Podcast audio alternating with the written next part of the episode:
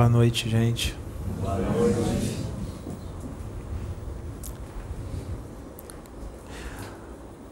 No universo existem espíritos que estão ligados aqui à Terra, que estão aqui na, na Terra, em dimensões ligadas à Terra. Essas dimensões estão no universo, mas estão ligadas ao planeta Terra espíritos que já tiveram milhares de reencarnações em vários mundos, muitas encarnações na Terra também, encarnações às quais eles aperfeiçoaram os seus espíritos pelo seu esforço, pela sua dedicação.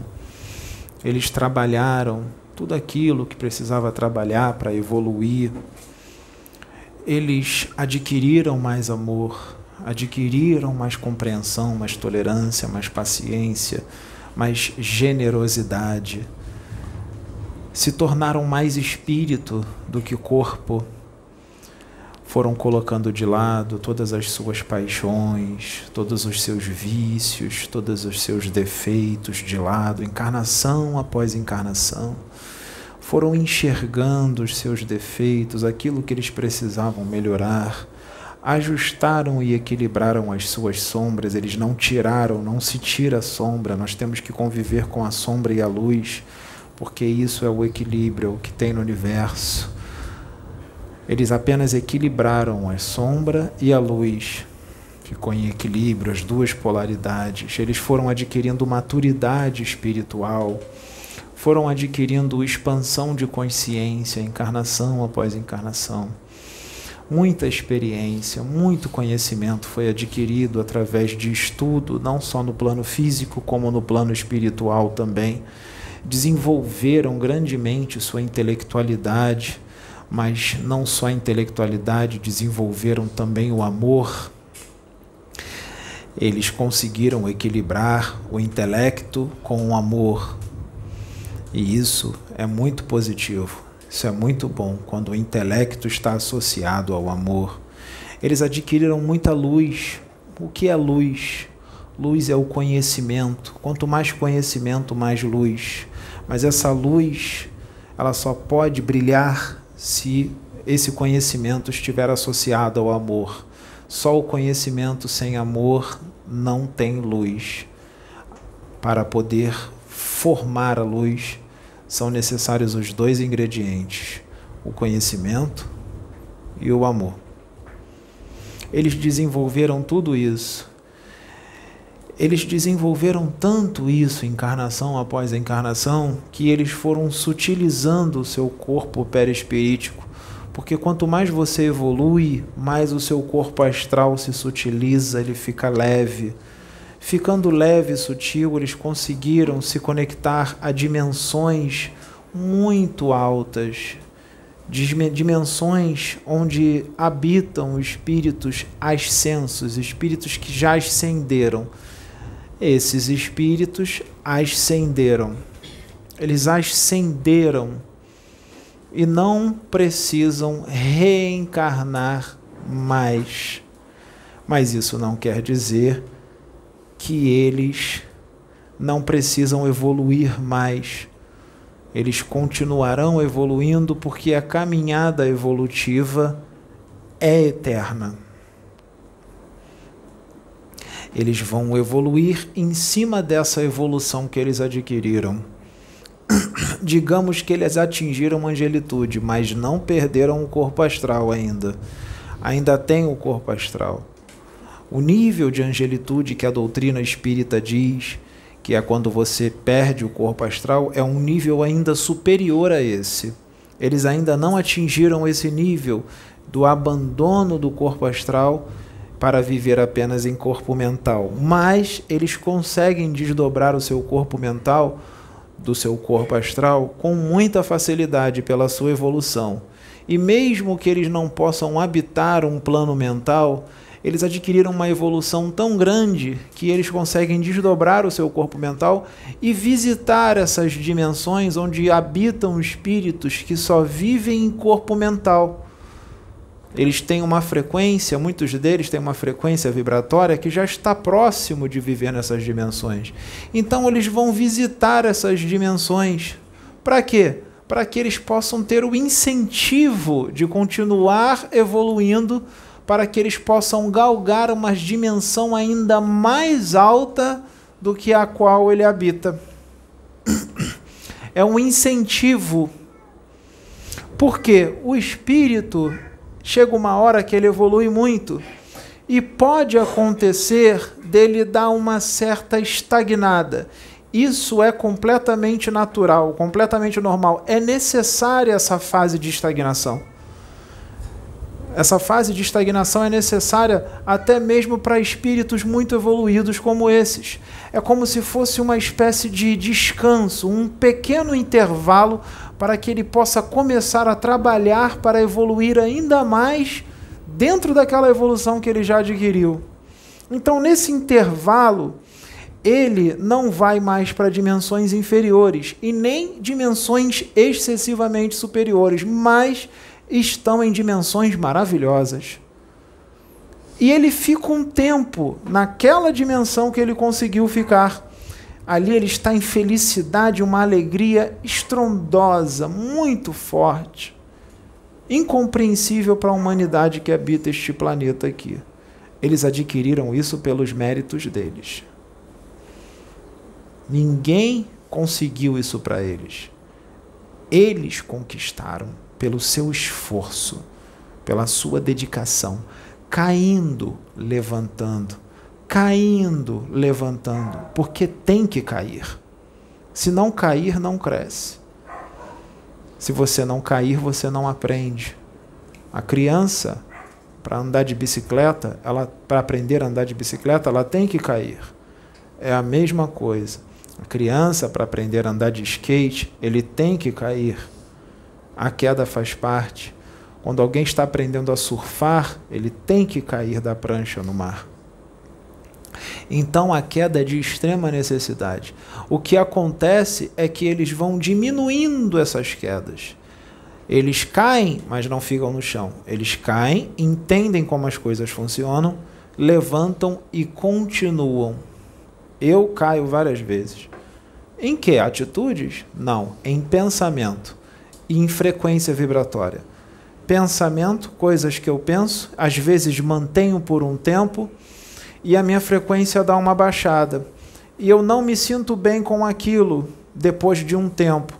O que eu faço? Eu mesmo, eu, Pedro, eu modifico aquele pensamento, eu falo, opa, não tá legal, chega, não vou alimentar mais esse pensamento. Já, já alimentei esse pensamento por seis dias. Então agora eu vou tirá-lo, voltar à frequência que eu estava e nisso tudo muda. Quando isso acontece, eu caí, mas eu levantei e eu levantei mais forte. Ficou mais difícil de eu entrar naqueles pensamentos que eu estava. Mas pode acontecer de eu entrar de novo? Pode. Mas eu vou entrar de forma mais fraca. Eu já não fico seis dias, eu vou ficar cinco. Depois eu aumento de novo, fico mais forte. Pode acontecer de eu cair de novo naqueles pensamentos e emoções? Pode. Mas eu não fico mais nem seis nem cinco dias, eu fico três dias e meio. E assim vai até que aquilo dali é excluído de você. Cair não é só atitude, você também cai no pensar e no sentir. Isso acontece o tempo todo, faz parte do nosso crescimento. Acontece comigo, com vocês. Alguns acontece já na prática, outros começam a acontecer só no pensamento. Mas pode acontecer de mesmo ser muito difícil de acontecer na prática, pode acontecer na prática também. Mas depois ele vai, levanta e continua. E até acontecer, se acontecer de cair na prática, vai demorar muito ou não vai acontecer mais. E assim nós vamos indo, caindo, levantando e evoluindo. Para evoluir, tem que cair. Portanto, não se sinta culpado se caiu. Faz parte do jogo. A culpa te destrói, a culpa ferra com você, a culpa te enche de obsessor. Se você cair e ficar culpado, os obsessores vão ficar na, na tua cabeça. Tá vendo? Você não pode, você não consegue, desiste disso. Você vai achar que esses pensamentos são seus e não são. Eles estão colocando. Porque eles não querem o seu crescimento. Por que, que eles não querem meu crescimento? Por inveja. porque eles não querem trabalhar o que eles precisam trabalhar para crescer e querem que você também não faça. Inveja de você porque você está crescendo. Então esses espíritos cresceram muito, evoluíram muito. Já podiam ter ascensionado, ou seja, eles já podiam estar habitando as dimensões que estão de acordo com a sua frequência vibratória. Dimensões ainda que já são espirituais, mas não são de corpo mental, mas está muito próximo ali. Vamos supor que eles ficam aqui e aqueles que vivem em dimensão em pur puramente mental estão aqui, ó, bem pertinho um do outro. Bem pertinho. Dimensões maravilhosas de pura alegria. Eles podem ir lá? Podem, eles têm acesso livre, eles têm frequência para entrar lá, mas eles não estão morando lá. Eles preferem ficar em dimensões um pouco mais baixas que estão aqui próximas da crosta, mas não são dimensões ruins, são dimensões boas também, de uma frequência muito alta, mas é abaixo da frequência deles que muitos de vocês, se entrassem nessas dimensões que eles estão mais baixas, vocês iriam achar que era o céu, que era um lugar maravilhoso, mas eles conseguem ir ainda em dimensões mais altas. Então eles preferem ficar nessas dimensões um pouquinho mais baixas. Por quê? Por, por amor a vocês. Por amor a vocês amor a todos nós, por amor à humanidade que está aqui, para auxiliar. Auxiliar como? Se eu não estou vendo, vocês não têm ideia do quanto eles auxiliam e vocês nem percebem, porque eles mantêm todo o equilíbrio energético do planeta, porque tudo é energia. Eles mantêm o equilíbrio energético do planeta, da vida. Eles são os senhores do tempo, eles são os senhores do seu destino. Como senhores do seu destino? Senhor do meu destino sou eu, verdade. Você é senhor do seu destino. Mas pode ser que você não tenha maturidade para ser senhor do seu destino. Então, você não tendo maturidade, você faz besteira muitas vezes com seu destino e atrapalha o destino dos outros com as suas escolhas. Se isso acontecer, eles equilibram isso. Então, se eles equilibram o que você desequilibrou por imaturidade, eles são senhores do seu destino, sim. Esses espíritos que eu estou falando, ele, cada um tem um nível evolutivo. Eu estou falando daqueles que cresceram muito. São espíritos evoluidíssimos, espíritos extremamente amorosos, espíritos que já estão num patamar evolutivo incompreensível para muitos. Espíritos que têm uma liberdade no universo muito grande, não total, mas muito grande. Espíritos milenares que já estão aqui desde a criação do planeta Muitos deles atingiram uma evolução tão grande que eles são presidentes de um reino inteiro. Que reino? Um reino dimensional. Eles são presidentes de uma dimensão e eles tomam conta daquilo tudo, não sozinhos, porque ninguém faz nada sozinho. Eles têm secretários, auxiliares, mas são eles é que são os presidentes. Cada um é presidente de um reino. E muitos desses espíritos têm o seu par, vamos dizer assim, o homem tem a sua mulher, a mulher tem o seu homem e tem filhos. Sim, eles podem ter filhos. Um rei precisa ter uma rainha e ter filhos. São reinos espirituais. Eles são donos de reinos. Quando eles encarnam aqui, é num serviço extremamente redentor. Eles não precisam encarnar aqui, mas quando eles aceitam encarnar aqui, sempre é para ajudar no progresso da humanidade. Eles, se eles encarnarem aqui, eles encarnarão com uma missão planetária. Eles não vão encarnar para ter uma vida normal, porque não tem o porquê, não tem propósito. Para eles terem uma vida normal, de família e tudo mais, eles ficam na dimensão a qual, a qual eles estão, mas eles não têm uma vida assim lá. Eles têm um trabalho muito grande, tanto no plano espiritual como no físico. São verdadeiros guardiões. Por onde eles passam tem luz. Eles trazem a luz por onde eles vão. Eles, eles são mensageiros, trazem a mensagem do plano espiritual para o plano físico, do Orum ao Aie, que é o plano físico. São mensageiros de Deus. Eles são equilíbrio, eles são força, eles são justiça. Que justiça? A justiça divina.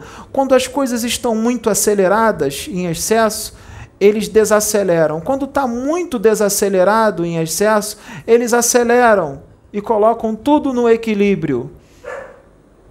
Eles são os senhores da luz, são filhos de Deus, mensageiros de Deus, representantes de Deus, são luz nos sete cantos do universo.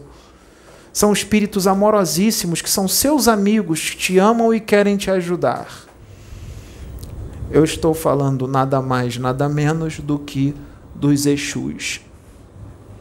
Não todos os Exus. Eu estou falando dos Exus que estão acima dos Exus que vocês conhecem em termos de evolução. Esses espíritos não precisam de oferendas. Esses espíritos não precisam ser cultuados. Esses espíritos não precisam de sangue, não precisam de morte. Eles não querem morte, eles querem vida. Então eles não precisam que vocês matem animais para eles.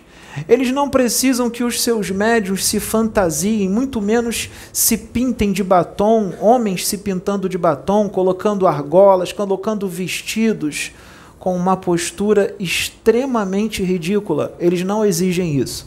Quem exige isso são quiumbas, são espíritos das trevas que se fazem passar pelos Exus. Os Exus não exigem nada disso. O que eles pedem para os seus médiuns é que os seus médiuns amem.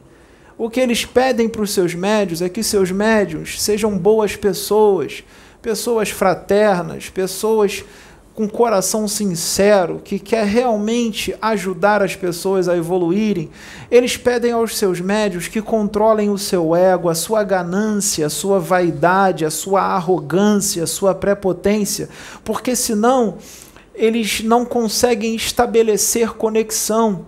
Para que eles possam ter conexão com os seus médios, seus médios têm que ser humildes, seus médios têm que ser amorosos, seus médios não podem ser mercenários da mediunidade. Seus médios devem ter o desejo sincero de progredir si mesmo e também ajudar uma humanidade inteira a progredir, porque todos nós crescemos juntos. É só isso que eles querem. Que você seja um bom intérprete deles. Existem vários reinos, muitos reinos, e cada reino é comandado por um Exu. Um Exu do Senhor, muitos deles têm nomes, muitos deles têm nomes angélicos, terminados com El, por que, que eles têm esses nomes angélicos? Sim, eles têm esses nomes angélicos porque eles evoluíram muito. Eles atingiram aquilo que vocês chamam de perfeição, mas não são perfeitos. Ué, peraí, mas se eles atingiram a perfeição e você diz que eles não são perfeitos, eles atingiram uma parcela de perfeição. E essa parcela de perfeição faz com que eles não precisem mais reencarnar, porque eles não têm mais karmas não têm mais débitos, eles não têm mais o que resolver aqui, não precisam encarnar. Então a perfeição, vamos entender, a perfeição que eles atingem é uma parcela de perfeição divina. São seres divinos, assim como vocês. Todos vocês são seres divinos, porque vocês vieram de Deus. Vocês só não sabem disso, que vocês são divinos, mas vocês são, com um potencial gigantesco para amar, crescer, evoluir e ajudar os outros. Vocês só têm que tomar posse disso.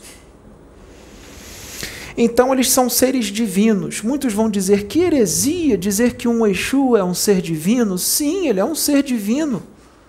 Ele é um ser divino, ele existe desde a criação. É um, são espíritos evoluidíssimos, antiguíssimos, milenares.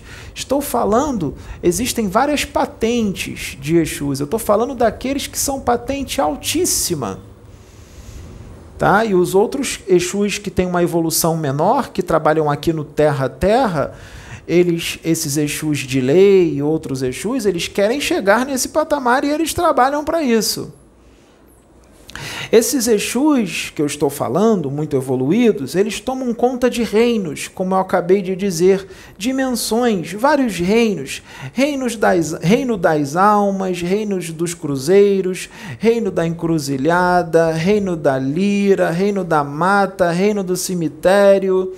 São vários reinos, reino, reinos da mata, reinos do cemitério, reinos da, reinos da lira o reino da lira, quem toma conta do reino da lira, que são as portas do inferno, Eles impedem que os seres de lá causem transtornos aqui na Terra em excesso, porque eles só podem fazer o que é permitido.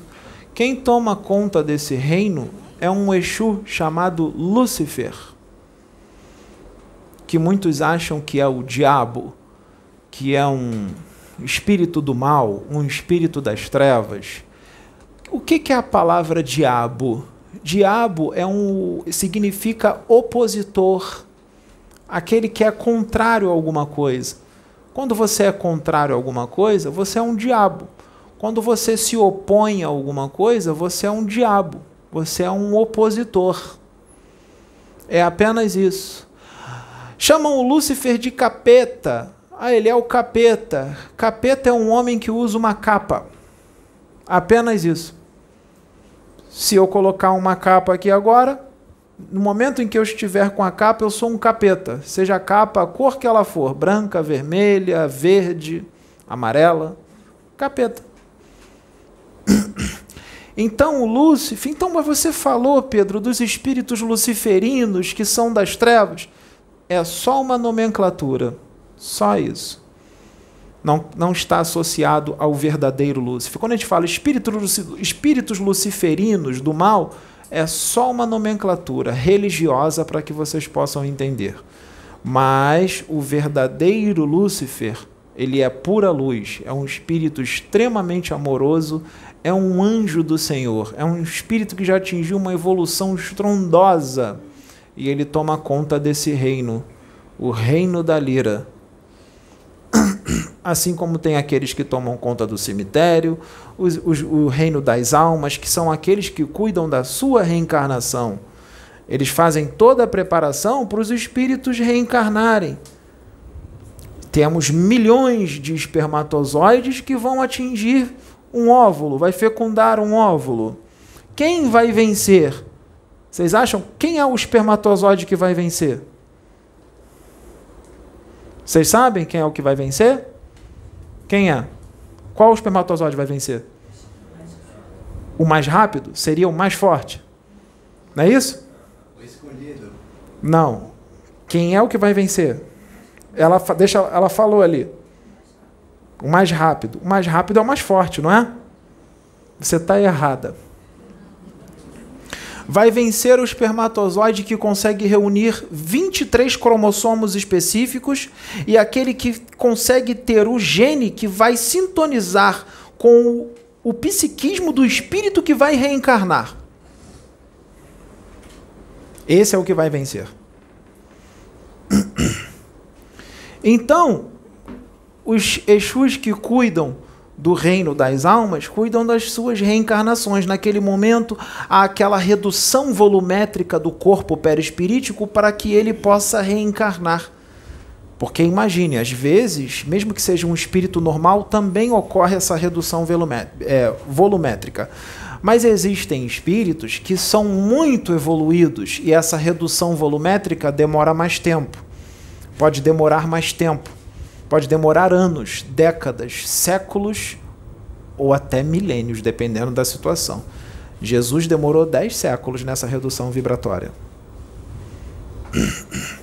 E ele nem tinha mais corpo astral, ele teve que reconstruir um novo para poder reencarnar, para poder encarnar aqui. E esse sacrifício de novo ele não vai fazer. Não vai. Se ele se materializar aqui, ele se materializará de outra forma, não reencarnando. Jesus se materializará unindo o ectoplasma de algumas pessoas que ele irá retirar, sem sacrificar, unindo moléculas, certas substâncias do plano astral, e ele conseguirá construir um corpo tangível que ele construirá ele mesmo com a sua mente, porque ele tem conhecimento para fazer isso de sobra. Então ele não tem necessidade dele reencarnar mais.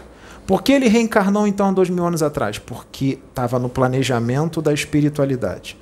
Era necessário que ele encarnasse naquele momento ali. Isso não precisa mais aqui. Então, esses espíritos, eles é, habitam esses reinos. Sua mulher é uma pombagira e os seus filhos são Exus mirins. São espíritos do bem, são espíritos da luz. Nós temos que desmistificar essa situação de que esses espíritos são do mal. Isso é uma questão religiosa. Isso é algo que inventaram.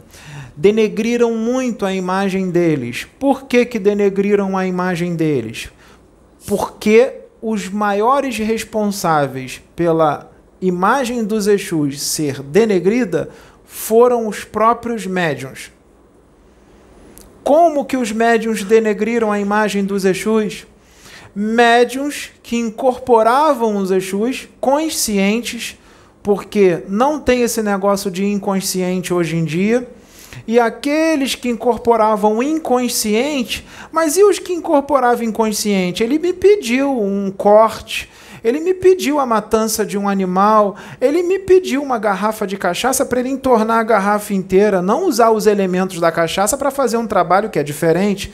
Ele pediu a cachaça para entornar um litro inteiro de cachaça. Teve uns que incorporou lá no médium tal, que é um médium antigo ou uma média antiga, e ele disse que uma pessoa, um consulente, precisava ter relação sexual com o seu médium, com ele incorporado, para poder se livrar de uma obsessão. Que Exu é esse que pede para ter uma relação sexual com o consulente, para que o consulente, é, para que seja retirada uma magia negra de um consulente? E o médium era inconsciente. O espírito estava totalmente ali externando as suas ideias. Não era um Exu. Não era. Exu não pede isso. O espírito que incorporou nesse médium de forma inconsciente, o médium inconsciente, lá atrás, quando era desse jeito, alguns poucos ainda têm isso, inconsciência, são muito poucos, porque a espiritualidade agora está vindo de forma consciente. Inclusive, já tivemos uma médium aqui que ela incorporava totalmente inconsciente ela começou a trabalhar aqui, os espíritos não incorporaram mais nela de forma inconsciente, ela começou a incorporar consciente. Ela falou que nunca viu aquilo. Ela falou: "Nossa, que coisa estranha. Sempre incorporei inconsciente, nunca quando voltava não lembrava de nada e de repente incorporei consciente. Eu nunca incorporei consciente na minha vida, incorporei consciente pela primeira vez na casa da plataforma de oração e fiquei sem saber o que fazer, porque era eu e o espírito junto. Achei aquilo muito estranho. Eu estava falando, mas era o espírito que estava falando atrás de mim, mas eu ela ficou confusa e não soube o que fazer. É o que acontece comigo. Eu incorporo consciente. Porque agora o trabalho é em conjunto. Então, que Exu foi esse? Não é um Exu, é um espírito trevoso que pediu tudo isso. Porque Exu não pede essas coisas. Quem pediu isso foi um espírito trevoso que denegriu a imagem do verdadeiro Exus. Ali não foi o médium que denegriu, foi o espírito incorporado que denegriu. O espírito incorporado naquele médium denegriu a imagem dos verdadeiros Exus. E os outros que incorporam conscientes, e o Exu pediu isso, pediu aquilo, aquilo outro, pediu oferenda, pediu um animal morto, pediu sangue, pediu para ter relação sexual com o consulente também. Quem é esse? Nesse caso, pode ser um espírito enganador também, ou pode ser um Exu de verdade, mas o médium está incorporado consciente. Então, o que, que o médium fez? Ele passou à frente do espírito e colocou as suas vontades, as suas convicções e as suas teorias na comunicação. Ele estava incorporado com o Exu de verdade, mas ele passou à frente do Exu e ele colocou o que ele pensa, as intenções dele. Nesse caso, quando ele começa a fazer essas coisas, esse verdadeiro Exu que está incorporado naquele médium, ele desfaz a incorporação e ele sai. E o médium fica sozinho falando como se tivesse incorporado com a voz modificada, porque ele mesmo modifica, e ele continua falando com as pessoas como se tivesse incorporado e o verdadeiro Exu já saiu, porque o verdadeiro Exu não compactua com essas coisas. Então, esse tipo de atitude desses médios denegriu a imagem dos verdadeiros Exus. Aí as pessoas acham que Exu não presta, que Exu é demônio, que Exu é espírito inferior, que Exu é espírito menos adiantado, que é espírito é, pouco evoluído. Nada disso vocês não têm nem ideia do tamanho da evolução de um Exu desse que eu acabei de falar, que toma conta de um reino inteiro. Vocês iriam dizer que ele é um anjo se vocês vissem ele na sua frente. É a coisa mais linda. Então, eu, Pedro, estou aqui para esclarecê-los quanto a isso, para que nós desmistifiquemos de uma vez por todas essa imagem negativa dos Exus. Ah, Pedro, mas você não é o dono da verdade. Realmente, eu não sou o dono da verdade. Vocês não são obrigados a acreditar em mim. Se vocês quiserem, vocês podem continuar com as suas teorias. E essa teoria não é minha, é uma teoria da espiritualidade. A espiritualidade me mostrou, assim como colocou na minha frente os livros certos, de médiums sérios para eu estudar. Quer um exemplo? Leiam um livro Guardião Exu, de Osmar Barbosa. Ali traz a verdade. O Osmar é um médium sério. O Osmar é um médium da luz. Podem ler os livros dele, psicografados. Como é que você sabe, Pedro? Porque a espiritualidade me indicou para eu ler os livros dele, para eu adquirir conhecimento e vocabulário. E quando eu estava lendo, eu sentia a energia, a energia maravilhosa dos livros dele. Vem da luz vem da espiritualidade. E ali, nesse livro do Osmar, está desmistificando tudo isso que criaram sobre os Exus. Guardião Exu.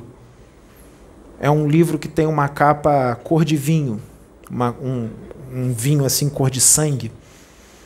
Não é um livro grosso, é um livro que dá para ler num dia, se você quiser. E ali desmistifica essas coisas que essas coisas erradas que criaram sobre Jesus. Ali, ali, traz a verdade. Inclusive ali tem um Exu chamado Lonan, que é um presidente de um reino. É um Exu evoluidíssimo que já incorporou em mim aqui na plataforma de oração. O Exu é, Lonan, que está lá no livro dele, incorporou em mim. E é um Exu de muita luz. Muita luz. Amorosíssimo se você vê um Exu daquele incorporado, você vai dizer que é um preto velho. Tão amoroso que ele é. É só a forma de dizer para que vocês possam entender. Então, o Osmar foi um instrumento para desmistificar isso. Ele é um instrumento para trazer essa mensagem através dos seus livros para desmistificar essa visão errada que as pessoas têm dos Exus. E eu também. Eu também estou aqui para isso, porque a partir do momento que eu coloco a minha cara no YouTube e começo a ensinar isso para vocês, começo a esclarecer vocês quanto a isso, eu estou, eu estou trabalhando para a espiritualidade e para os Exus, ajudando vocês. Mas o trabalho do Osmar é um, o meu é outro. Eu, como médium, eu tenho que estudar. Então, eu vou trazer muitos conhecimentos que eu li nos livros sérios de médiums sérios aqui. Porque não existe isso de médium não estudar. Então, gente, é... um Exu pode vir gargalhando, dando uma gargalhada muito alta, outros podem dar uma gargalhada um pouco mais baixa, outros de repente nem gargalham. A pomba gira pode vir um pouco mais espalhafatosa, outras um pouco mais calma. Por que isso? Porque cada um tem um jeito de ser, cada espírito tem um jeito de ser, cada espírito tem uma personalidade. Cada espírito tem um perfil psicológico. Cabe ao médium controlar certas coisas, porque o médium está consciente, ele pode controlar. Ele pode controlar. Um médium descontrolado, um médium que não tem maturidade mediúnica, ele começa a dar urros, começa a dar gritos, berros, rola no chão e tudo mais. Isso é um médium descontrolado, um médium imaturo, sem maturidade mediúnica, não consegue controlar a energia. Só tem uma exceção. Vamos dar um exemplo que um espírito incorpora aqui em mim, um sofredor, um suicida, um espírito que se suicidou e está sofrendo muito no plano espiritual. E ele começa a gritar um pouco, se jogar no chão e catar os vermes, ou então, é, catar os vermes não, catar partes do seu corpo. É, se enxergar cheio de vermes e começar a gritar: Estou cheio de vermes, estou cheio de vermes. Eu posso falar um pouco alto? Posso gritar um pouco nessa situação? Posso. Posso. Eu não preciso é, interpretá-lo da mesma forma que ele está lá, porque lá o desespero é muito maior. mas eu posso interpretá-lo de uma forma até aqui. Só até aqui, não mais que isso. Entenderam? Isso só com maturidade. Um médium só consegue com maturidade. Só com maturidade. Se o médium não tiver maturidade, vai ter grandes problemas. Você vai estar conversando com um médium no meio da rua, um assunto normal, e no meio da rua você está falando um assunto espiritual, alguma coisa com o médium, e o médium de repente vai dar uma gargalhada estrondosa no meio da rua. Na frente de todo mundo. Dependendo da situação, isso pode ser um descontrole. Mas não é a regra. Cada caso é um caso. Pode acontecer se você dar uma gargalhada assim. Mas como vai ser isso? Exemplo. Uma vez eu estava na rua, voltando da academia com a Sabrina de mão dada nós estamos, estávamos falando, eu estava falando com relação ao Exu que eu tinha acabado de ver na academia, que era o Exu Sete Trevas, que estava do lado de um preto velho chamado Pai João de Angola. Exu Sete Trevas estava conosco. Eu voltei da academia, mas ele veio atrás. E eu estava falando dele, eu entrei na frequência, ele incorporou em mim ali no meio da rua, mas ninguém percebeu. Por que, que ninguém percebeu? Porque eu controlei. Eu deixei ele incorporar. Ele incorporou, minha voz mudou, eu dei uma gargalhada, mas a gargalhada que eu dei, ela parecia a gargalhada de uma pessoa qualquer na rua. Está conversando com a namorada e deu uma gargalhada para cima. Ninguém percebeu. Apesar da gargalhada ter parecido ser um pouco macabra. Porque a gargalhada dele é bem forte, mas ninguém percebeu. Até porque eu, Pedro, também dou as minhas gargalhadas alto. Quem me conhece sabe. Então, foi uma gargalhada alta, como eu costumo dar, só que foi com uma voz um pouco mais forte.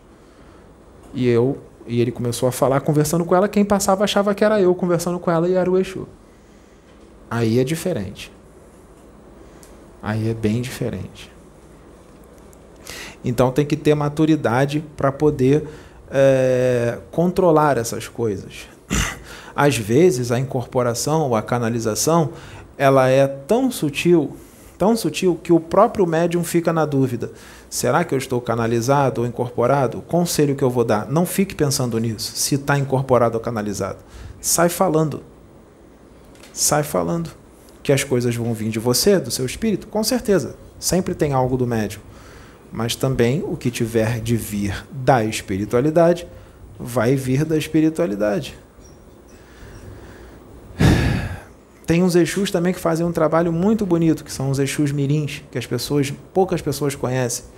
Também fazem um trabalho muito bonito com relação a karmas, trabalhos kármicos, trabalhos de equilíbrio, de ajuste em lugares, pessoas, grupos de pessoas, famílias, e as pessoas nem percebem. Por quê?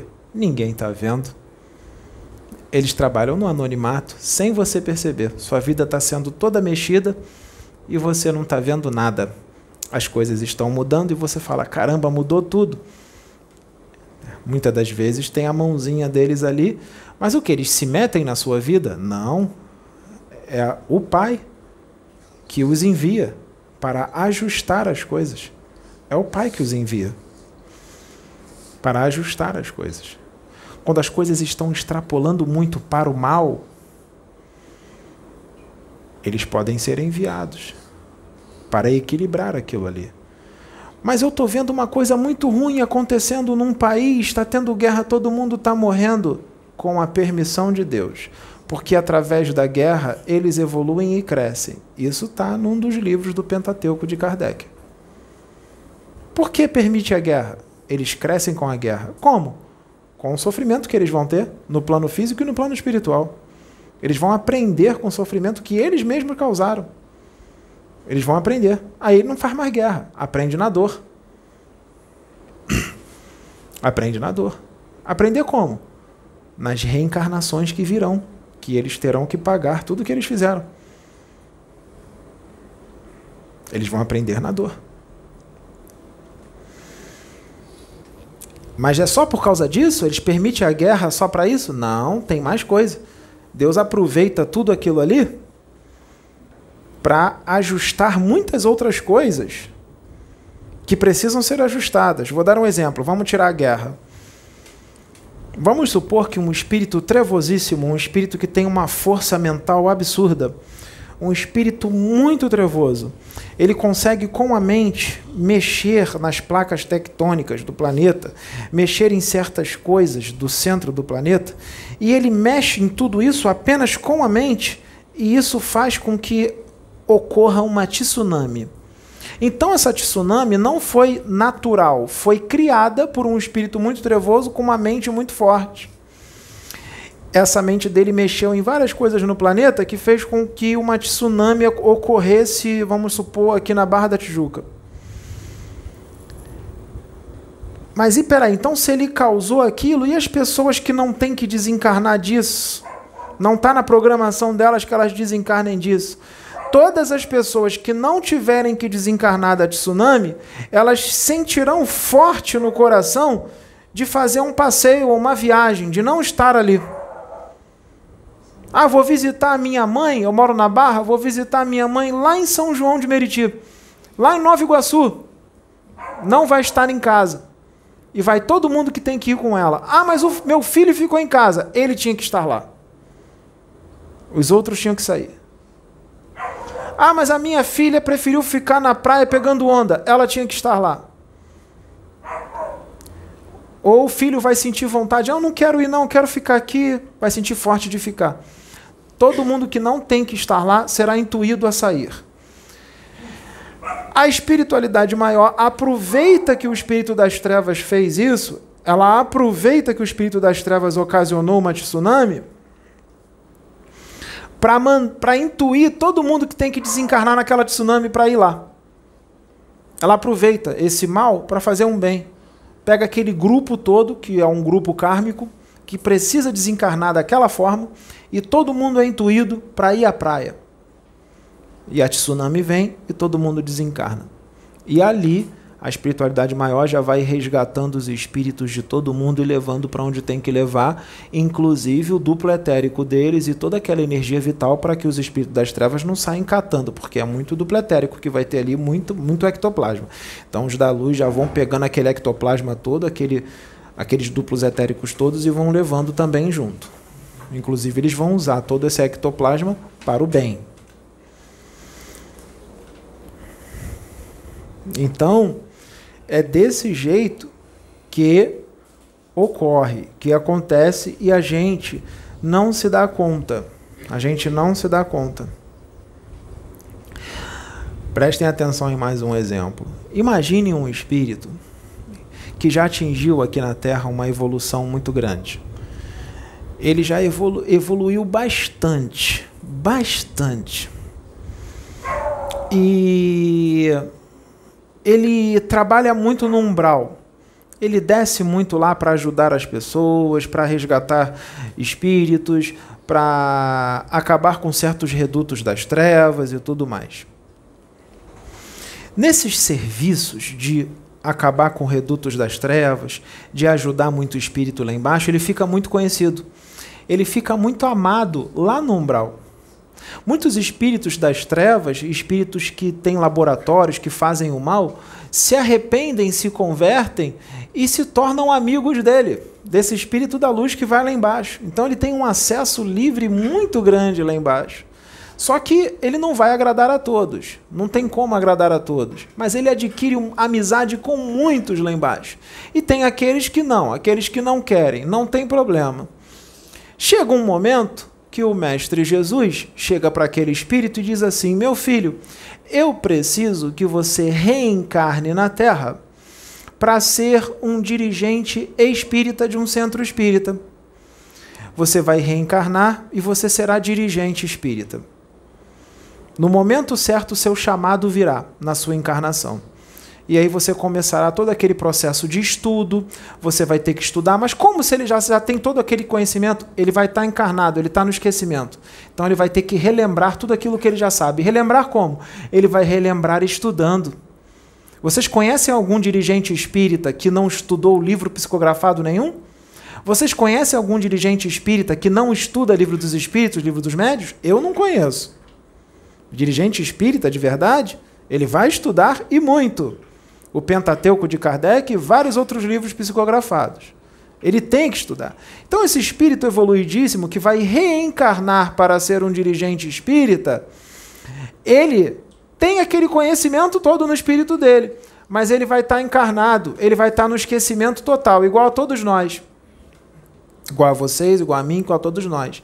Então, como eu disse, ele vai ter que começar aquele processo de estudo, de ler os livros do Osmar Barbosa, do Vanderlei de Oliveira, do Ercílio Mais, do Divaldo Pereira Franco, do Chico Xavier, de Allan Kardec. Ele vai ter que começar a ler esses livros todos, sérios, para poder ser um bom dirigente.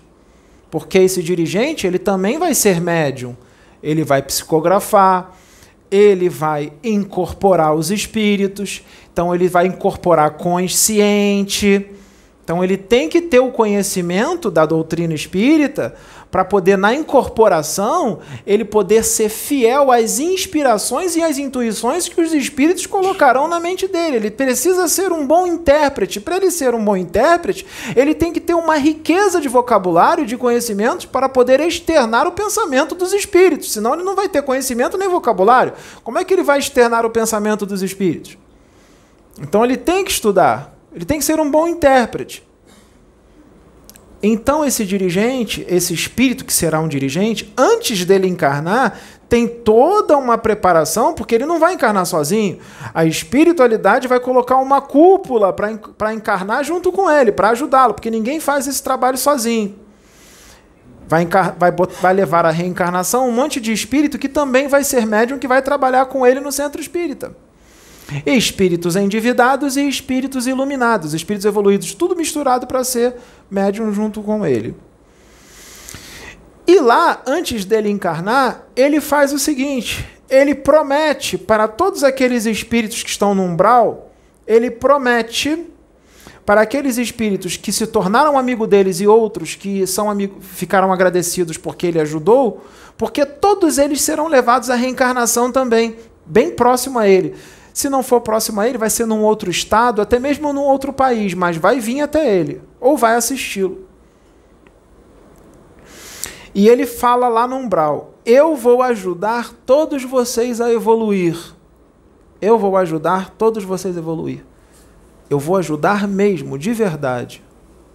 Alguns deles ali, que são trevosíssimos, vão ser colocados até para ser médiums para trabalhar junto com ele. E ele vai falar: Eu vou te ajudar, trabalha comigo que eu vou te ajudar. Ele promete isso para todos os espíritos lá embaixo. E os outros que não gostam dele? Muitos, não todos, porque são muitos, né? São muitos espíritos, mas muitos deles ali serão levados à reencarnação também.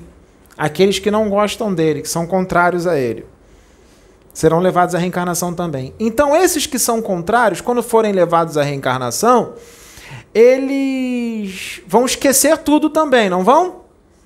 Mas eles são contrários a esse espírito de luz. Então, quando eles encarnarem, quando eles verem esse espírito de luz, dirigente espírita, eles não vão lembrar, mas eles vão sentir. E eles vão fazer o que contra esse dirigente? Eles vão caluniá-lo, difamá-lo, escarnecer dele, influenciar um monte de gente para pensar da mesma forma. Isso acontece toda hora. Isso acontece o tempo inteiro aqui na Terra com muita gente.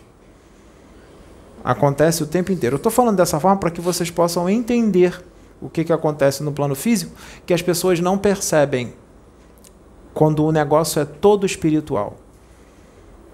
É todo é energético. Tá? E o espiritual é o sentir. Você não precisa lembrar, você vai sentir. Igual os inimigos que estão dentro da mesma família, eles não se batem. Como que pai e filho não vai se bater? Parece dois inimigos, porque são inimigos do passado. Está visível. Quem tem conhecimento espírita sabe disso. É visível quando você vê um pai que odeia o filho, ou o filho que odeia o pai, os dois se odeiam e ficam se degradando a vida inteira.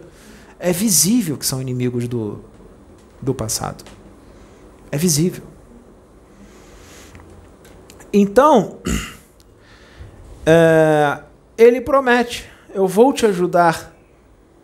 E esses espíritos do umbral, inclusive os trevosos, que querem ser ajudados por aquele espírito que encarnará como dirigente, eles não podem se sentir menores, não podem se sentir diminuídos, porque são filhos de Deus também, e só deles terem se arrependido e aceitado reencarnar para evoluir, já são vencedores.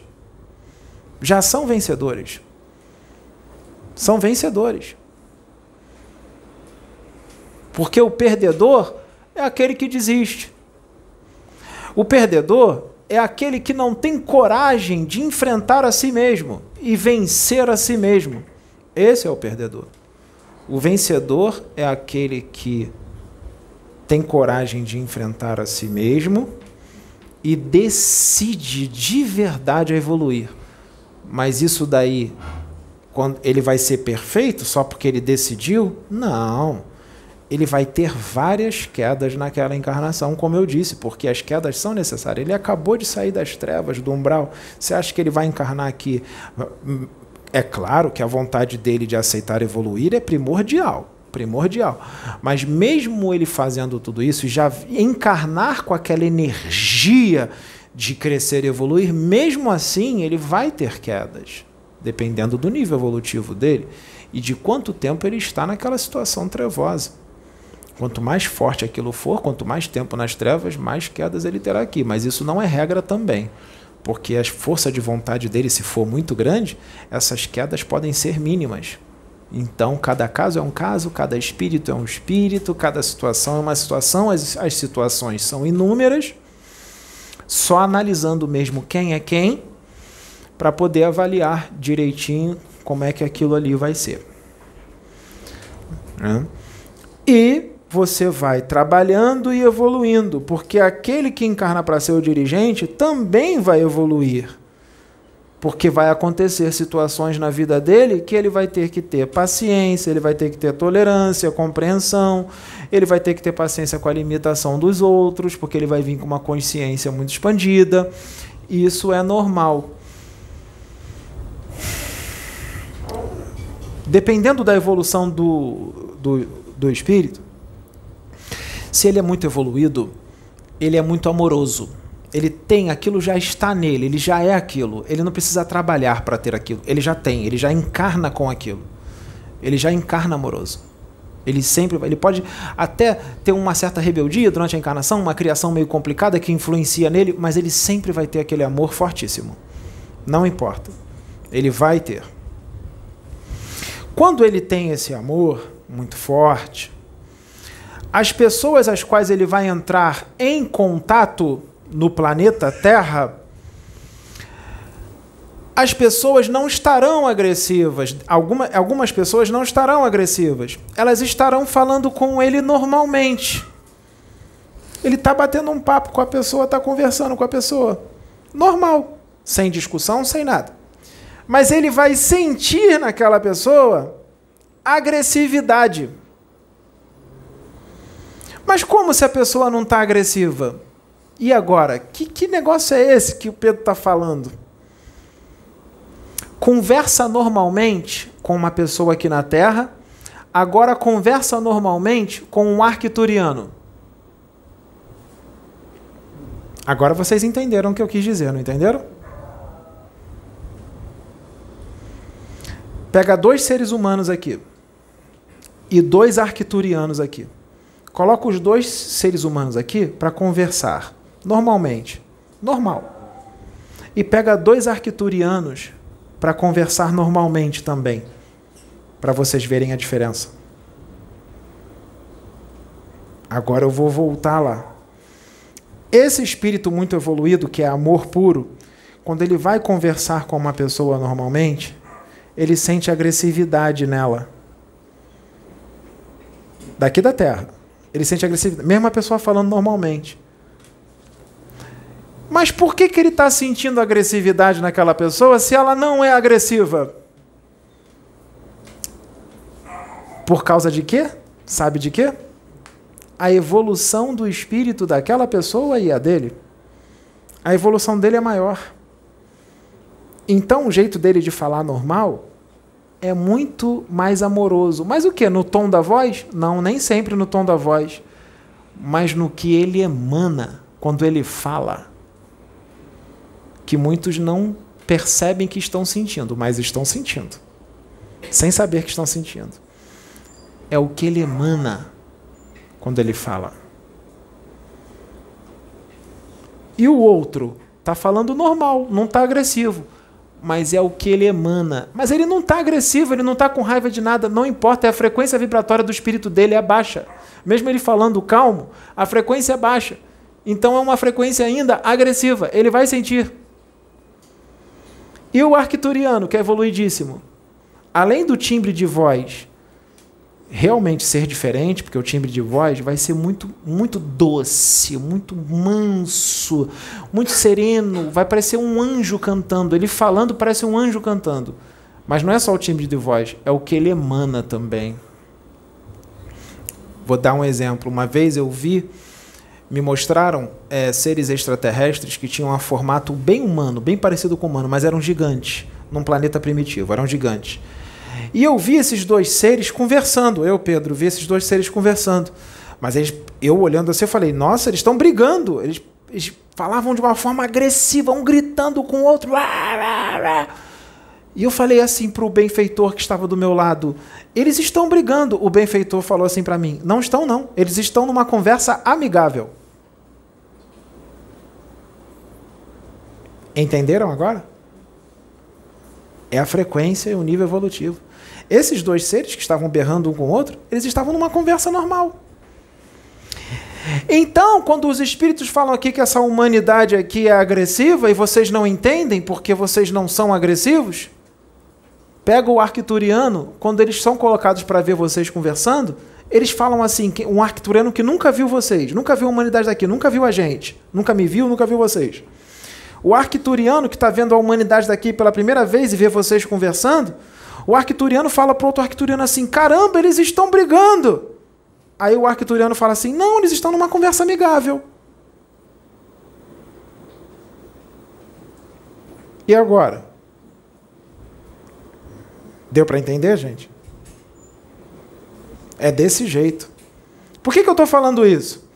Porque muita gente quando os espíritos falam aqui no YouTube algumas realidades, a verdade da humanidade daqui, muita gente fala assim: que preto velho é esse? Que, quem esse preto velho pensa que é? Quem esse Exu pensa que é? Quem esse extraterrestre que incorporou no Pedro pensa que é para dizer que eu sou primitivo? Para dizer que eu sou agressivo? Para dizer que eu sou violento? Para dizer que eu sou atrasado? Muitos dizem assim. Por que, que eles falam, falam isso? Porque eles só enxergam a humanidade daqui da Terra. Eles não conseguem ter uma visão de como é que é o comportamento de um ser de Arquituros. Porque além deles não saberem, eles não acreditam nisso. Eles não acreditam que esses mundos e esses seres existem. Aí eles ficam só no panorama comportamental e no perfil psicológico Terra. E acha que está tudo normal, que está tudo bem.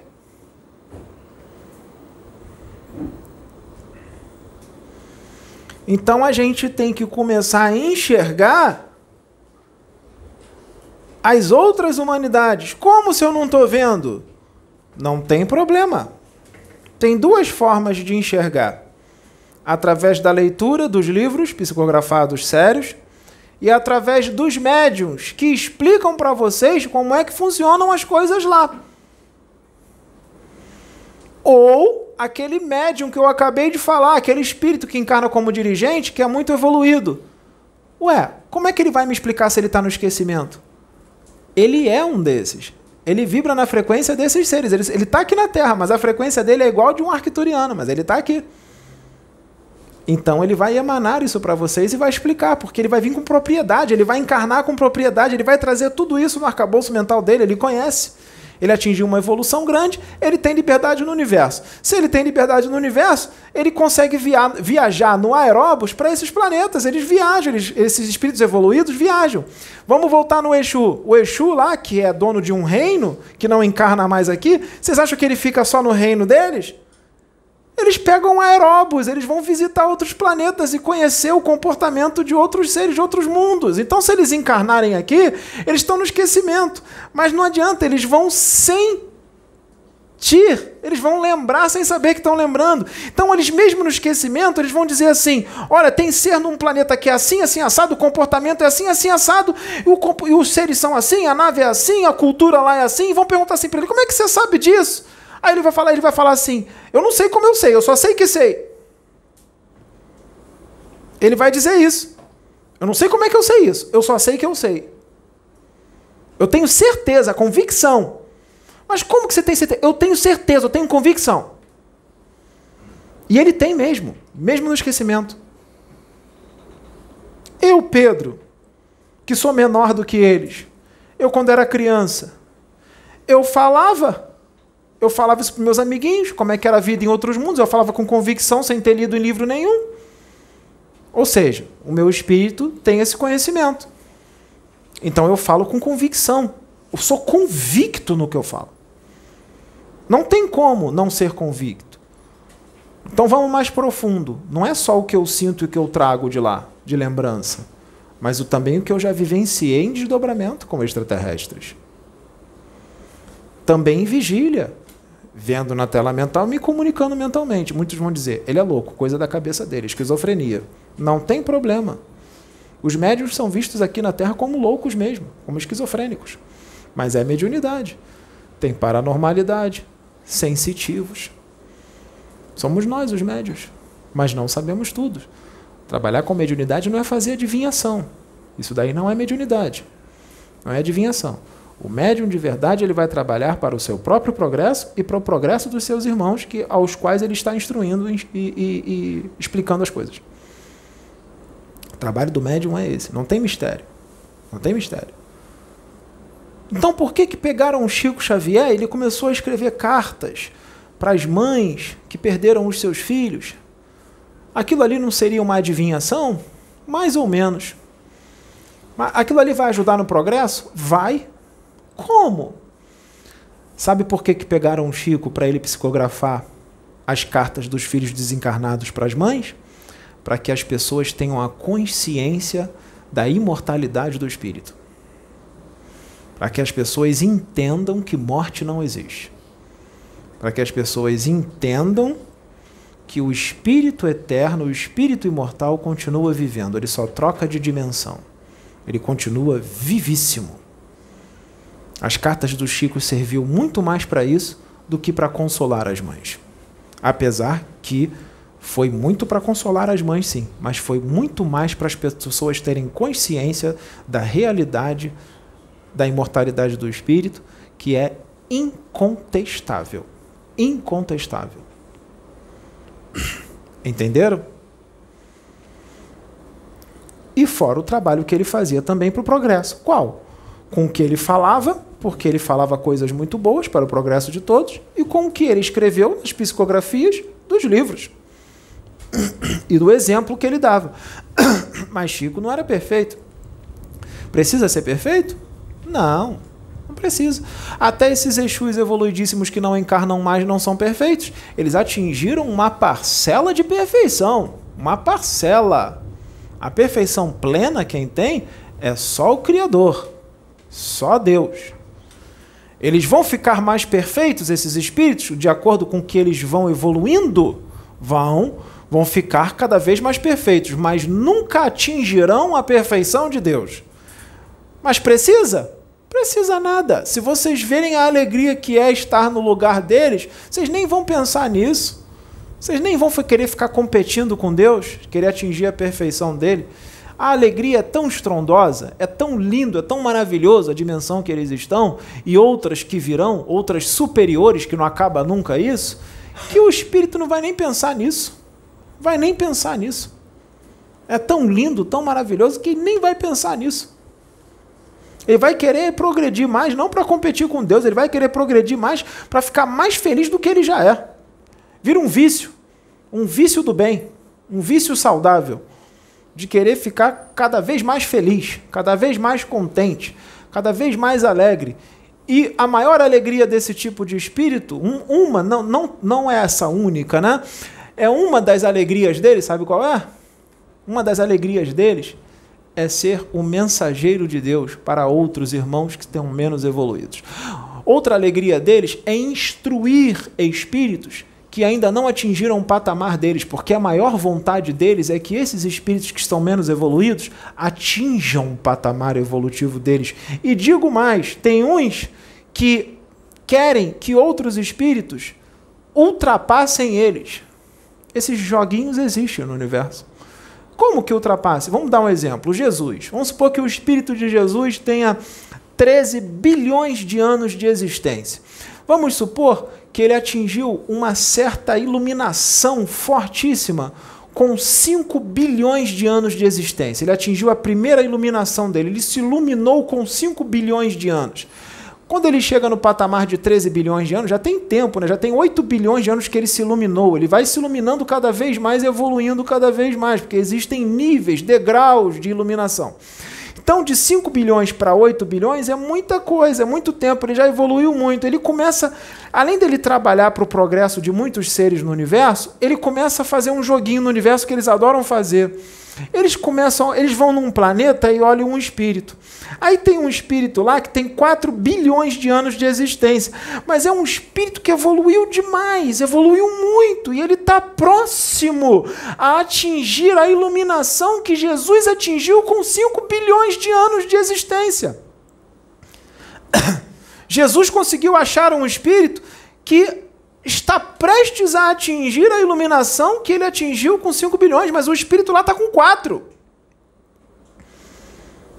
Aí o que, que Jesus faz? Jesus, isso vai chamar a atenção dele e de toda a cúpula dele. Jesus vai falar: peraí, eu atingi aquela iluminação que ele está prestes a atingir só com 5 bilhões de anos. Ele está com 4. É um bilhão de anos a menos. É muito tempo. O que, que ele vai fazer? Ele vai enxergar um potencial muito grande naquele espírito, porque ele está se esforçando para ele atingir a iluminação que Jesus atingiu com 5 bilhões de anos, ele atingiu com 4. Ah, esse espírito está se dedicando. Ah, tá. E não é naquela encarnação atual, ele está se dedicando a várias outras. Há muito tempo que ele vem se dedicando. Sabe o que Jesus vai fazer? Ele vai, em vez. Investir. Ele vai investir naquele espírito. Ele vai falar: peraí, chamou minha atenção, vou investir nele, vou ser padrinho dele. Ele começa a padrinhar aquele espírito. E como é que ele vai ajudar? Ah, pode ter certeza que ele vai fazer com que aconteça um monte de coisa para aquele espírito ali atingir a iluminação que ele atingiu com 5 bilhões. Mas aí vão dizer assim, mas, ele, mas Jesus vai permitir isso, vai ultrapassar ele. Jesus não, não, ele não compete com ninguém. Ele não quer, ele não tem esse ego de querer ser o melhor. Ele, ele quer o contrário, ele quer que ultrapassem ele. Ele quer que apareça alguém que bata ele, que consegue, consiga bater o recorde dele. Ele quer ter o recorde dele quebrado por alguém. Ele não consegue achar. Tá difícil dele achar, ele está procurando o universo inteiro, não acha. Quando ele consegue achar alguém, ele, opa, vou ficar aqui. Consegui achar. Eu vou trabalhar para esse cara bater o meu recorde. Porque se ele bater o meu recorde, imagine como é que ele não vai estar tá quando ele tiver a minha idade, se ele continuar se dedicando até o fim. Sabia que esse tipo de jogo existe no universo? Esses espíritos, eles brincam de fazer esses jogos. É o jogo da evolução. É um jogo saudável. É um jogo maravilhoso. Porque esse que tem 4 bilhões de anos, se ele atingir a iluminação que Jesus atingiu com 5, ele vai, ele vai continuar crescendo mais. E se ele crescer, evoluir, quanto mais ele evolui e cresce, ele vai ajudar outras humanidades a evoluir também. Ele adquire um um poder e tanto. Poder entre aspas, que quem tem poder é só Deus, é só forma de dizer. Ele vai conseguir isso. Então Jesus trabalha, porque sabe que através daquela alma, daquele espírito, ele enxerga na frente o que aquele espírito vai fazer. Em mundos. Para a evolução de muitos. Ele vai ser um, um mestre tanto, vai ser um braço direito de Jesus. Isso existe no universo. Só com Jesus? Não, tem outros espíritos que são mais evoluídos que Jesus que também ficam procurando isso no universo em outros planetas. Porque eles também atingiram lá a iluminação deles com tantos anos e a evolução. Cada um espírito é um espírito. São muitos espíritos, muitos espíritos. E essa coisa vai, ela vai, ela vai acontecendo uma atrás da outra, uma atrás da outra.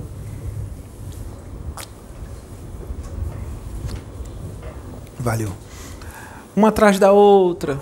E as pessoas não vão entender a evolução de um espírito, principalmente no planeta Terra, que é um mundo ainda habita a humanidade, ainda limitada com relação a enxergar todo o processo evolutivo do universo. Porque aqui se cria um panorama, se cria um comportamento de que um espírito evoluído tem que ser assim, assim, assim, assim quando ele encarna aqui. E nem sempre é isso. Nem sempre as coisas são da forma de acordo com o nosso sistema de crenças, com a nossa cultura, com o nosso perfil psicológico, com o nosso comportamento, com o comportamento coletivo que aquela sociedade criou. Não, esse tipo de espírito, ele vai quebrar paradigmas, ele vai quebrar regras. Ele vai quebrar sistemas de crenças criados por aquela humanidade limitada e não vai ser compreendido. Porque aquela humanidade limitada vai achar que ele tem que se comportar daquele jeito ali que eles acham que é o certo, e não é. Então ele será visto como louco, como maluco, como um herege, como um charlatão. E não é. Não é. Vocês acham que Jesus, se tivesse encarnado aqui agora, ele teria o mesmo comportamento de dois mil anos atrás? Não, o comportamento dele seria totalmente diferente. Porque ele ia se comportar de acordo com a época. E vocês iam dizer: não é Jesus. É sim. Ele está encarnado em outra época. É só um exemplo. Estou dizendo se ele estivesse encarnado aqui agora, que ele não está. Então nós precisamos entender isso. Ele ia levar uma vida que vocês iam começar a dizer assim: Jesus não ia fazer isso aí, não. Que Jesus ia fazer o quê? Vocês iam ver ele com 10 anos de idade soltando pipa, vocês vão falar: é Jesus encarnado soltando pipa? Por que por que não? Ele está na fase de criança, infantil. Quando Jesus estava encarnado aqui há dois mil anos atrás, ele brincava, subia a árvore, corria pelos cantos, rolava no chão. Normal. Normal. Vocês iam ver Jesus com 20 anos de idade dirigindo um carro. Vocês iam falar, Jesus dirigindo um carro? Ele andava em burro lá atrás na época. Burrinho. Andava em camelo. O carro agora é o camelo. O carro é a charrete. O carro é a carroça de hoje em dia. Por que, que ele não vai andar no carro? Jesus está de terno. Ué, por que não? Ele tem que usar aquela roupa de dois mil anos atrás, comprida, de padre? Uma sandália, uma sandália entrelaçada no pé? Ele vai usar a roupa de agora, vai usar um terno. Vai usar uma bermuda, tá calor. Se ele encarna aqui no Brasil, bermuda, camiseta sem manga, ou só porque ele é Jesus ele vai ficar queimando dentro de uma roupa comprida porque ele é Jesus e não pode usar uma camiseta ou uma bermuda?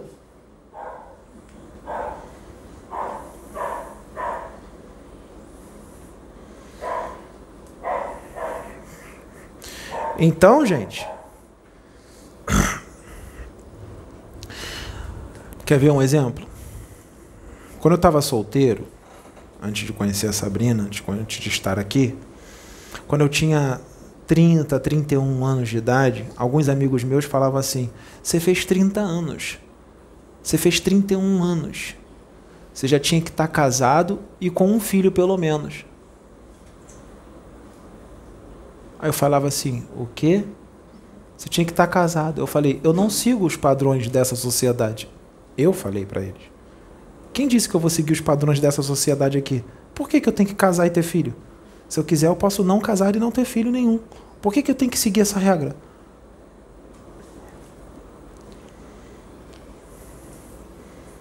Ah, mas isso aí na Bíblia diz na religião. Eu não sou religioso. Isso é um costume religioso, católico. Eu não sou católico religioso. Minha visão é outra. Eu enxergo as coisas de uma forma diferente. Eu falava, eu sou livre no universo para escolher o que eu quero para mim. Eu tenho livre-arbítrio para escolher o que é melhor para mim. Eu não preciso seguir esse sistema de comportamento de que eu tenho que casar com 28 anos, com 30 eu tenho que ter um primeiro filho, com 32 eu tenho que ter o segundo. Não. Eu não preciso seguir isso. Isso é um costume terrícola, terreno. Eu não sou da Terra, eu sou do universo. E a cultura aqui é uma, em Marte é outra, em Júpiter é outra. Em Alpha Centauri, nos planetas de lá, é outra cultura. Se o costume muda de um bairro para outro, vai na Barra da Tijuca e vê o comportamento das pessoas. Agora vai lá para Nova Iguaçu e vê o comportamento das pessoas. Vai para a freguesia e vê o comportamento das pessoas. Agora vai lá para o engenho da rainha e vê o comportamento das pessoas. Não muda? Muda ou não muda? Sai do Rio de Janeiro, vê o comportamento das pessoas. Vai para São Paulo, vê o comportamento das pessoas. O sotaque já começa a mudar. Vem no Rio de Janeiro, vê o comportamento das pessoas. Vai em Porto Alegre, vê o comportamento das pessoas.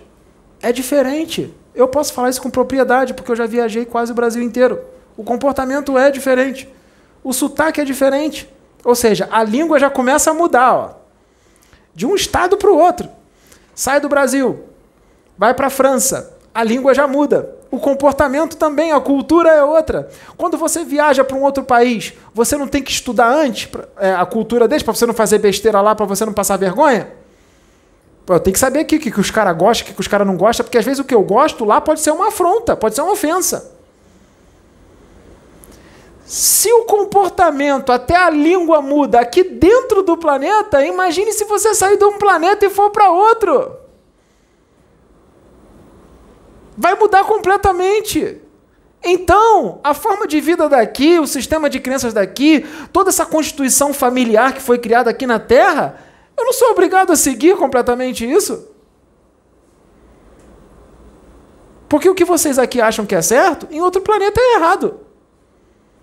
Então quem é certo no final da história? Ninguém é certo. Cada um tem a sua cultura. Mas tem uma coisa que é certa completamente: o amor e a fraternidade. Isso vocês não podem mudar no universo. Mas como eu vou lidar com o amor e a fraternidade? Aí é que tá. Porque muita gente aqui diz que ama, mas não ama. Está apegado. E apego não é amor. Muita gente aqui diz que ama, mas não ama. Está apaixonado. E paixão não é amor. Muita gente aqui diz que é fraterno, mas não é fraterno. Vamos ver se você é fraterno mesmo. Chama uma família de mendigos na rua e fala para eles que a sua casa é a casa deles. Que eles podem entrar a hora que eles quiserem, abrir geladeira, comer, dormir na sua cama. Vocês fazem isso? Então vocês não são fraternos. Vocês só falam de fraternidade.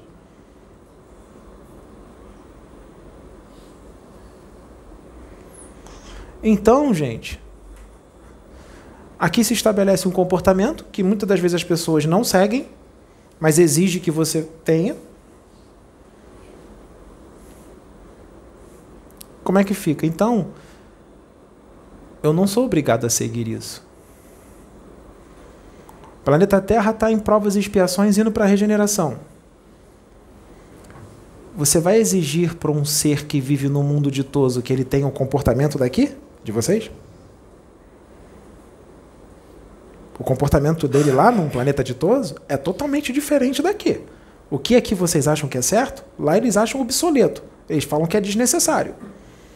Eles falam que é desnecessário.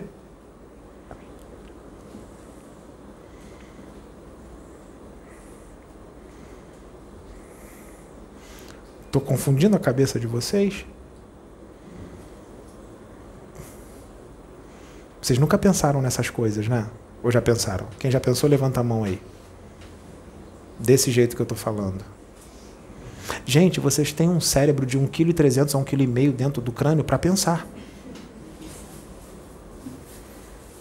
e para expandir. Para expandir, não é para ficar dentro do crânio, não. É para expandir. Se ficar dentro do crânio, não cresce. Teu cérebro tem que expandir o universo. E aí você vai ser visto como ovelha, ovelha negra aqui na Terra. Aqui na Terra. Mas aqui é tão pequeno. Se você for ser visto como ovelha negra apenas numa vila, mas no, em relação a todo o planeta você não é visto como ovelha negra, então tá tudo certo. Vai se preocupar com aquelas pessoas da vila, uma vila pequenininha com 10, 15 pessoas que está achando você uma ovelha negra? O resto do planeta não acha. Tu vai se preocupar com as 10, 15 pessoas que acham que você é ovelha negra? que, que eu estou querendo dizer com isso? Se você tiver um comportamento fora dos padrões daqui, com padrões cósmicos, você vai ser visto ovelha negra dentro da vila, da vila azul, de 13 mil e poucos quilômetros de diâmetro, que é só a vila. Mas no resto do universo, você não vai ser visto dessa forma. Você só vai ser visto dessa forma na vila. E não vai ser por todos, não, hein? Tem uma minoria que vai pensar igual a você. Minoria. Já é um passo. Pior é se a vila toda não concordasse com você. Mas hoje nós já temos uma minoria que vai concordar contigo. Que vai entender o que eu estou falando aqui. Mas muitos não vão entender.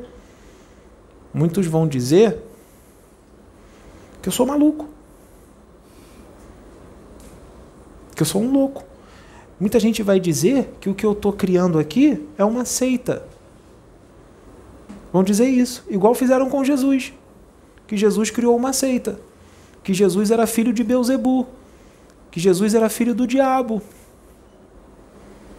Foi o que fizeram com Jesus, porque ele trazia um pensamento mais largo, mais largo do que o paradigma daquela humanidade, do que os sistemas de crença daquela humanidade daquela época. Já pensou se o comportamento deles lá atrás fosse igual agora fosse igual lá atrás? Você sabe como é que era o comportamento deles? O comportamento deles era bem complicado. Tinha certas coisas que você não podia falar na rua, não. Se você falasse na rua, podia dar problema. Você podia ser até preso. Só porque falou um negocinho. Épocas medievais, épocas antigas, pisou no pé de alguém, a pessoa está enfiando a espada na tua barriga. Esbarrou em alguém, tomava um socão na cara só porque deu uma esbarradinha. Eu sei que hoje em dia isso existe, mas é bem menor do que como era lá atrás. Lá atrás isso era mais forte. Lá atrás isso aí era muito, era normal. Era normal. Por que, que o Pedro está falando tudo isso, gente? Do nada ele está falando isso. Porque eu estou. Um dos meus trabalhos é ajudar a humanidade deste planeta a mudar certos pensamentos, a expandir a consciência, a pensar de uma forma mais evoluída, de uma forma mais cósmica, uma visão mais cósmica de universo. Por quê? Eu sei que vocês não estão vendo nada, mas o que, que é que tem aqui em cima quando vocês olham para o céu hoje à noite? Vocês veem estrelas? O que, que é aqui em cima é o quê? Aqui em cima é o quê? o universo. Que tamanho que ele é? O que, que tem nele? O que, que tem nele? Você está dentro da onde? De um planeta. Só tem esse planeta aqui? Não tem outros planetas? Mas você não está vendo. Você está vendo de longe só uma estrela, né? um pontinho brilhoso que dizem, olha lá, aquilo ali é Marte, não é isso? Aquele ali é Júpiter, mas está longe, é só um pontinho brilhoso. Você não está vendo nem o planeta, muito menos a humanidade que está lá. E você seguia pelas sondas da NASA que vibram na frequência material dos objetos materiais daqui da Terra, que dizem que mandaram lá e não viram nada, porque, claro que não vai ver, os seres lá vibram numa frequência mais sutil. Não vai pegar. Então vocês estão vendo tudo isso, só que esses planetas estão aqui. E além disso, Além disso, você chega no mais profundo da galáxia. E lá tem mais planetas, mais estrelas, tem sistemas binários. Sistemas com dois sóis. Tem só sol amarelo? Não, tem sol vermelho. Tem sol de cor clara, quase parece que é branco. Eu já fui levado em corpo mental no centro da galáxia. E o espírito chegou para mim e disse: Aqui só há luz eu vi sol branco de forma cilíndrica. Cilindro, cilíndrico. Eu perguntei pro, pro benfeitor o que é isso. Ele falou: é um sol cilíndrico. Eu fui em corpo mental lá. Eu, Pedro. Então nós temos que começar a enxergar isso. Porque vai chegar um momento que nós teremos contato direto com esses seres. E nós temos que estar preparados quando isso acontecer. Seja nessa encarnação ou nas próximas que virão. Porque muitos de vocês continuarão reencarnando aqui na Terra. E esse momento vai chegar. Esse momento já está começando a acontecer. Só que muitos estão abafando. Só que está chegando num, num, uma hora que não está dando para abafar mais. Eles estão aparecendo a olhos vistos, na frente das câmeras. A guerra está rolando e as naves estão aparecendo. E vão querer abafar isso, vão querer dizer que é um balão, vão querer dizer que é algo da natureza, vão inventar isso aí para vocês, para vocês não acreditarem e continuarem ficar com essa mente de que isso não existe, com essa mente limitada, ficar presinho aqui para vocês poderem ser controlados por eles com mais facilidade. Se você expandir e for independente e ter a consciência da imortalidade do seu espírito, você não é mais controlado. Você não vai ser mais controlado. Você vai ser senhor de si mesmo. E é maravilhoso ser senhor de si. Quando você é senhor de si, ninguém te engana mais. Ninguém te ludibria mais porque você já não é mais uma criança. Você adquiriu a maturidade do espírito. Sua mulher não te ludibria mais, seu marido não te ludibria mais, sua sogra, seu sogro, seus filhos, seus amigos. Você não se apega mais a nada se não der certo o seu relacionamento, você vai se separar e vão dizer o que vai ser da sua vida, como você vai viver sem essa pessoa. Você não precisa, você é independente. Você vai arrumar outra pessoa. Sempre tem uma outra pessoa para você. Não precisa se apegar a ninguém. Sempre vai existir uma pessoa para você. Sabrina é minha alma gêmea. Eu amo a Sabrina e ela me ama. Nós nos damos muito bem. Nós nunca brigamos. Nós nos damos bem, Sabrina e eu. Mas se ela chegar um dia para mim e falar: Pedro, eu não amo mais você, eu não quero ficar mais contigo, vocês acham que eu vou ficar triste pelos cantos? Não, eu vou conhecer outra pessoa. Precisa ser alma gêmea para ser minha mulher? De jeito nenhum. É só eu achar um espírito afim. Um espírito parecido, um espírito que tem os mesmos gostos, uma pessoa legal. Tem muita gente legal. E vou tocar minha vida. Tem que ser assim, sem maturidade, sem chorar pelos cantos. Por que, que a Sabrina e eu nos damos bem? Porque ela me respeita e eu a respeito. Porque eu trato ela com amor, com carinho, com ternura. Eu não grito com ela, eu não sou ríspido com ela. Eu olho para ela, além de ser minha mulher, eu olho para ela como filha de Deus. E se Deus a ama, eu puxo o amor de Deus e sinto o mesmo amor por ela. Então não vou maltratar alguém que eu amo. Eu não vou ser grosso com ela.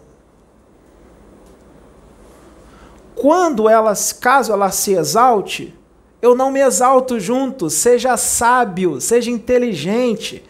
Ela se exaltou, vai lá nela e faz carinho, dá um beijo nela, abraça ela e passa o amor. Quero ver se aquela exaltação vai continuar. Não continua, seja esperto, seja inteligente. Ela está exaltada, você vai se exaltar junto, ela vai se exaltar mais, não seja burro. Ou então, seja humilde, quando ela estiver exaltada, fica quietinho ouvindo. Fica quietinho ouvindo, que quando você ficar quietinho ouvindo e baixar a cabeça assim, ela vai se sentir superior, aí ela vai acalmar.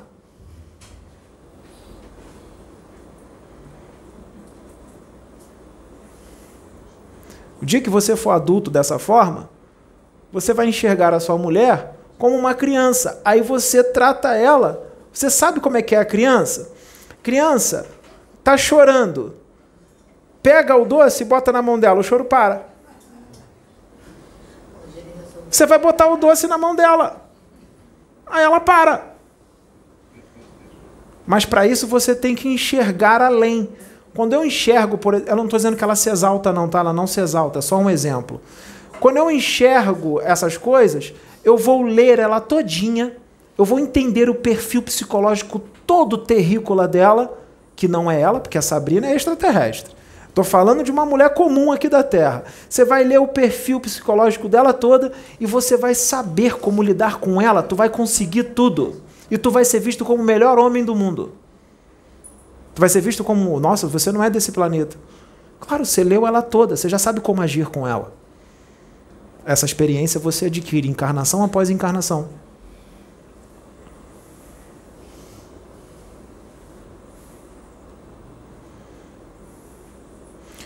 E se for uma pessoa que muito orgulhosa, com um ego muito inflado, muito orgulhosa e arrogante, que sempre está certa em tudo, a pessoa está certa sempre em tudo. Enquanto você está concordando com ela, tá tudo bem. Você discordou, ferrou. Tu vai achar a guerra dos 50 mil dias. E essa pessoa é irredutível, ela é muito irredutível. Já que ela é irredutível, você vai fazer o seguinte: ou você concorda com ela, ou você fica no seu silêncio. Para não arrumar confusão. Fica no silêncio. Aí não tem confusão. Deixa ela com as teorias dela, convive com ela, ela com as teorias dela, e deixa. Mas vai ficar assim até o fim da vida? Vai na próxima encarnação, a espiritualidade vai programar uma encarnação para ela aprender aquilo que ela não quis aprender. Você vai forçar? Nossa, mas eu vou ter que esperar a vida inteira. Que a vida inteira é o quê? A vida inteira é um sopro. São só algumas décadas. Tu tá com 40 anos, tu vai morrer com 80. São só mais 40. Ela vai desencarnar, vai chegar no plano espiritual. Vão programar uma encarnação para ela de uma forma que ela vai ter um aprendizado no meio ao qual ela vai encarnar ela vai aprender aquilo ali que ela não quis aprender naquela encarnação que tu tentou a vida toda, ela vai aprender na dor. Você tentou no amor, você foi um instrumento para aprender no amor. Ela não aprendeu, então ela vai aprender na dor. E nessa outra encarnação que ela vai, ela não vai ser mais sua mulher, ela vai ser mulher de uma outra pessoa, bem pior do que você, porque ela vai aprender na dor. E você vai ficar, você vai casar com uma outra mulher bem melhor do que aquela que tu casou. Muito melhor, mais bonita e mais evoluída. Tá reclamando de quem então?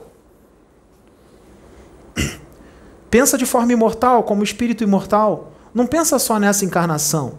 Compreenda a sua mulher como ela está agora e dê amor para ela. Ela está daquele jeito, ela não quer sair. Você vai separar dela por causa daquilo ali? Aquilo às vezes não é motivo para separação. Não é motivo. Entenda aquele jeito, deixa, não briga, não discute. Ela está irredutível. Ela vai ficar assim a encarnação inteira tranquilo, pense como Deus, paciente, Deus espera. Ah, meu filho, quer ficar a encarnação inteira assim? Beleza, eu sou, eu sou eterno. Na próxima a gente tenta de novo. Na próxima ficou de novo? Beleza, eu sou eterno. Na próxima tenta de novo. E ele vai tentando, só que ele vai criando coisas para ela ir aprendendo, fica cada vez mais difícil até que a dor é tão grande, tão grande, tão grande, que aquilo que era irredutível há 10 encarnações atrás, que ela já passou mais nove, passando o pão que o diabo amassou para tentar mudar aquilo, chega uma hora que ela fala: Ai, não aguento mais, tá bom, não vou ser mais assim irredutível, não. Aí muda. Na dor. Dez encarnações depois. Então o que eu fiz nessa agora, nas nove anteriores, é, não deu certo? Deu certo. Não foi em vão, não. Deu certo. Tudo aquilo que você falou durante a encarnação inteira para sua mulher ficou gravado no espírito dela. Ajudou lá quando ela melhorou na décima. Porque está tudo impresso lá. Porque na próxima encarnação, aquilo que você falou na anterior, na próxima encarnação, quando ela tiver com outro marido, o cara vai, vai fazer umas coisas que ela não vai lembrar, mas ela vai sentir das coisas que você falou no anterior. Ela vai fazer besteira, ela vai ver a besteira que ela fez e ela vai se arrepender ali sem saber que está se arrependendo porque ela não está lembrando, mas está sentindo. Então tudo tem efeito. Tudo tem efeito. Exemplo, tem coisas que eu falo que a Sabrina não entende. Quando eu percebo que ela não entende, eu falo, tá bom, tá bom. Tudo bem, tá tudo certo. Eu fico quieto. Só que a Sabrina e eu nos damos bem. Por que, que a gente se dá bem? Por que, que é, é, ela já teve namorado ciumento, muito ciumento, que não deu certo, ela não aguentou e separou? Por que, que comigo dá certo? Claro, ela colabora, porque ela é muito uma ótima pessoa, uma pessoa que está evoluindo e tudo mais. Mas dá certo não é só por causa dela, é por causa de mim também. Eu faço com que dê certo. Porque eu poderia fazer com que não desse certo. Se eu não compreendesse ela e se eu ficasse batendo de frente, murro em ponta de faca, brigando. Não é assim que resolve. É tudo no amor. Quando você aprender a fazer tudo no amor, você vai compreender aquele tranqueira que tu se casou. Você vai, quando você aprender a lidar com ele, você vai entender. Aí vai dar tudo certo. Agora, é claro, só quando as coisas estão insustentáveis, quando as coisas estão insustentáveis, aí realmente, aí não dá certo, você não é obrigado a ficar com aquela pessoa. Aí você vai separar, pô. Você não é obrigado a ficar sofrendo também. Passando pão com o diabo amassou com aquela pessoa. Eu estou falando daquelas coisas que são suportáveis, sabe? Que muita gente acha que esse suportável que eu estou falando é insuportável. Eu estou falando as coisas suportáveis. As coisas que não, não, não, não tem como mais, que está impossível, aí realmente você vai continuar com a pessoa sofrendo porque você quer. Porque ninguém é obrigado a ficar com ninguém, sofrendo com ninguém. Você não nasceu para sofrer. Ai, mas é karma de vida passada, eu tenho que ficar com ela. Quem disse? Quem disse? Pode ser karma sim, mas você fez a sua parte. Ela não quer. Vai embora. Ela não quer, você fez a sua parte. Vai embora com a consciência limpa, com a consciência tranquila. Você fez a sua parte. Você tentou conseguir tudo no amor. Você respeitou, teve paciência, a pessoa não quer, tá redutível. Tá difícil, tá insuportável. Você vai ficar vivendo com isso? Tira essa visão religiosa da cabeça, de que casou tem que ficar junto até que a morte os separe. Isso é coisa de religião. Tira isso. Isso é coisa de religião. Ninguém nasceu para ficar grudado com ninguém por toda a eternidade, não. Você vai, você vai trocando de, de, de lugares, de planetas, de convívio com pessoas. Você, você tem que evoluir. Você tem que lidar com espíritos diferentes. Por exemplo, você está encarnando aqui na Terra há muito tempo, você já está nesse perfil psicológico aqui há muito tempo, está na hora de ir para outro planeta e conhecer outras culturas, outros espíritos, outros comportamentos, outro, outro jeito de ser. É renovação. Renovação, evoluir. Eu estou aqui agora. Está achando que eu estou com pressa? Estou com 42. Se eu morrer com 80, falta menos do que faltava, falta 38. Eu vou ficar com pressa? Tá maluco? Vou sair daqui, vou chegar em casa, vou tomar um banho devagar, vou fazer um lanche. Se tiver calor, vou ligar meu ar-condicionado, vou deitar, vou ler um bom livro, vou fazer um passeio amanhã, vou no cinema. Tranquilão. Tá acabando. Daqui a pouco tô indo embora. Isso aqui tá acabando. Eu vou me estressar? Se estressar o quê? Tá louco? Vive tranquilo. Eu sou eterno, eu sou imortal. Eu hoje estou aqui com essas pessoas, amanhã eu estou com outras em outro planeta. E a vida continua por toda eternidade. Por toda eternidade. Pense como Deus. Se você pensar como Deus, você não se estressa com mais nada. Tua casa vai cair minha motocicleta vai dar PT. E eu vou rir. Tá no seguro mesmo.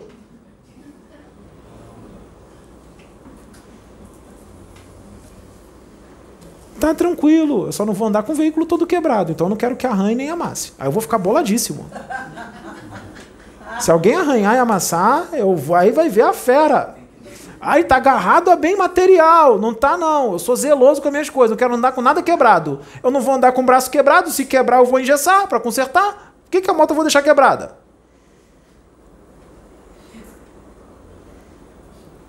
Se quebrar, eu vou consertar.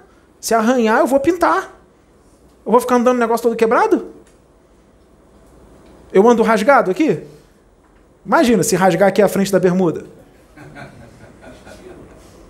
ou atrás? Fica difícil, né? Mesma coisa é o veículo. Sua casa. Imagina uma parede com um buraco imenso para a rua. Você está deitado lá tomando banho, o buraco está lá, todo mundo passando na rua. Ah, tô aqui, e aí? Acabei de tomar banho, tá? É.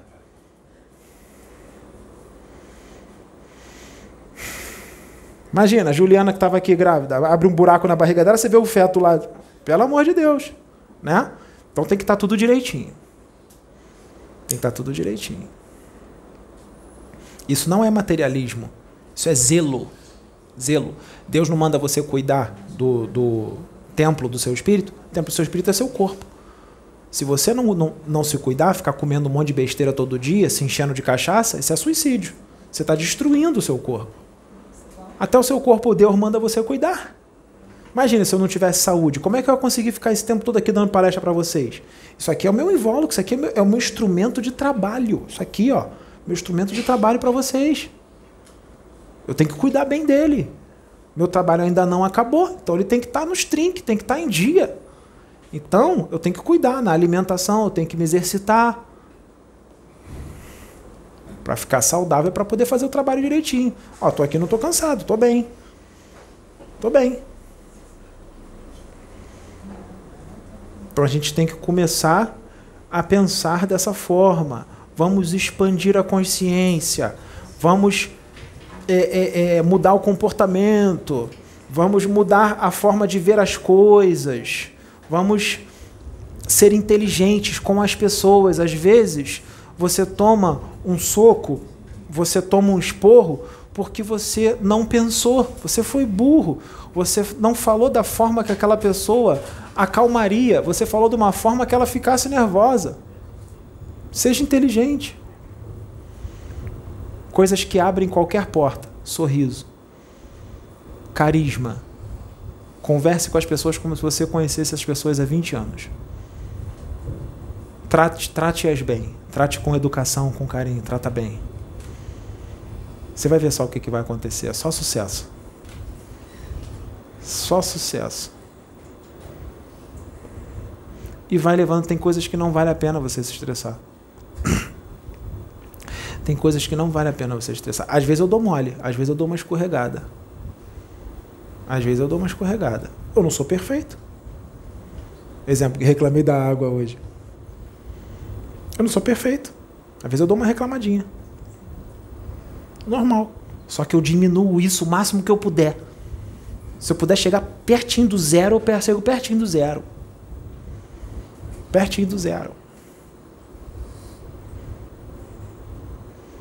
Você vai ver a pessoa louca, se estribuchando toda. Pessoa, você você está num, num, exemplo, você é um médium. Vamos supor, um médium maduro. Tá. Você vai ver no seu centro, no seu centro de Umbanda ou qualquer outro centro, o médium se tremendo todo, berrando, gritando, chamando: chama Fulano de Tal! Chama! Chama que o espírito tá aqui! Tem resgate! Chama! Isso é imaturidade. Ou isso é uma atitude estritamente religiosa com uma vontade excessiva de servir. Nada no universo pode ser em excesso. Até servir tem que ter regra. Até para servir tem que ter equilíbrio. Se você começa a ficar com uma vontade excessiva de servir, você toma uma pessoa chata, agressiva, inconveniente e violenta. Com uma atitude extremamente fanática religiosa. Até para servir você tem que ter equilíbrio. Para fazer caridade tem que ter equilíbrio. Faça na tranquilidade a caridade. Faça tranquilidade no amor. Você não precisa, se você se vai ter um resgate através de você, você não precisa ficar gritando, traz fulano de tal, fulano de tal aqui. Se você é o amor pleno, se você é a conexão com Deus plena, você sozinho vai se colocar como instrumento, andando na rua, só exalando o amor e o resgate já está sendo todo feito através de você, batendo papo com a sua mulher. Vem cá exalando amor para ela e para os espíritos, passeando na cidade, batendo papo, falando da vida, mas ao mesmo tempo que eu estou batendo papo falando da vida, eu estou exalando amor para toda a cidade. Todos os seres humanos encarnados que estão ali, todos os espíritos. Não tem como num espírito não ser resgatado, dependendo da potência do amor, ele será resgatado. Você vai ser conquistada para o amor que eu passo para você, né? E e o amor para todas as pessoas que estão sentindo sem saber que estão sentindo, e todos os espíritos que estão ali que estão sendo resgatados pela energia do amor. Eu me tremi todo? Eu gritei chamando a Fernanda para ajudar? Não, eu sou, um, eu sou um médium independente. Eu tenho conexão com Deus. Eu vou chamar a Fernanda para quê? Para ela, ela botar a mão na minha barriga? Para botar a mão no meu peito? Para quê? Se a conexão que eu tenho com Deus já faz tudo. Se Deus só precisa que eu tenha amor no meu espírito, boa vontade de servir e de ajudar. Não precisa de nada. Eu não preciso de ninguém botar a mão em mim. É só eu e Deus.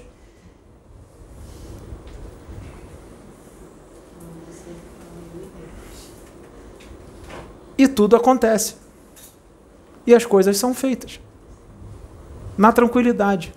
Sem fanatismo religioso. Sem agressividade. Sem violência. Senão você se torna uma pessoa chata.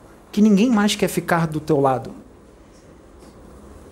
Ou então as pessoas podem começar até ter medo de você. Sim, porque você é agressivo e violento, fica gritando. A pessoa vai ficar com medo de você. Aí vai todo mundo correndo fazer. Principalmente se você tiver um poder mental, uma força mental muito grande. Uma força de hipnotizar muito grande, que as pessoas não percebem que estão sendo hipnotizadas por você, mas estão sendo hipnotizadas, porque você tem uma força mental muito grande e você hipnotiza. E eu estou quebrando isso agora. Toda hipnose está sendo quebrada agora. Está quebrada com a autoridade que Deus tem sobre mim. Toda hipnose está sendo quebrada agora. Porque as coisas têm que ser feitas de forma saudável, não de forma fanática religiosa. O amor é a força mais poderosa do universo. Não tem técnica nenhuma que vença isso. Todas as técnicas são louváveis, mas nenhuma das técnicas superam a força do amor. E quando você adquire uma certa potência de amor, que você já vem treinando isso durante várias encarnações, chega um determinado momento que ela atinge uma potência que isso você não precisa mais trabalhar para ter, você já tem, você já é e você já exala isso onde quer que você pise. Você é a luz e você é a manifestação do amor onde quer que você pise. E isso você não precisa fazer mais nada, só a sua presença já faz. Só a sua presença. Vocês conseguem entender isso? Muitos que estão agarrados a técnicas não vão entender isso, porque ainda não atingiram essa força de amor. Mas aqueles que já atingiram sabem. Aqueles que já atingiram sabem. E quando você atinge essa potência de amor, você pesca almas, você arrasta almas, você atrai almas é irresistível. Não tem como não atrair. Você vai atrair. E as pessoas virão pela sua energia. Não daquele, esse ou aquele outro. Eles virão pela sua energia. Você pode estar numa família com 50 pessoas Nenhum dos 49 vão atrair as multidões, mas você vai atrair. E como você vai atrair essas multidões, você vai sustentar toda a sua família de 49 pessoas, porque você atrai as multidões. Se você sair da sua família de 50 pessoas, os 49 não vão atrair e todos aqueles que eram atraídos vão embora.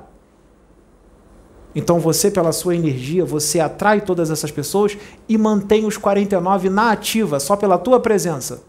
A tua presença faz com que os 49 tenham a oportunidade de fazer o que eles precisam fazer com a sua presença, porque se você não estivesse lá, os 49 não conseguiriam fazer o que tem que fazer e não atrairiam essa multidão toda a qual eles têm que fazer um trabalho com elas. Então aí você se torna um mestre, um verdadeiro rei, um verdadeiro atraidor de almas para o amor e para a luz onde quer que você vá. E isso vai chamar a atenção. Você será requisitado. Você será requisitado por muitos no plano espiritual e no plano físico.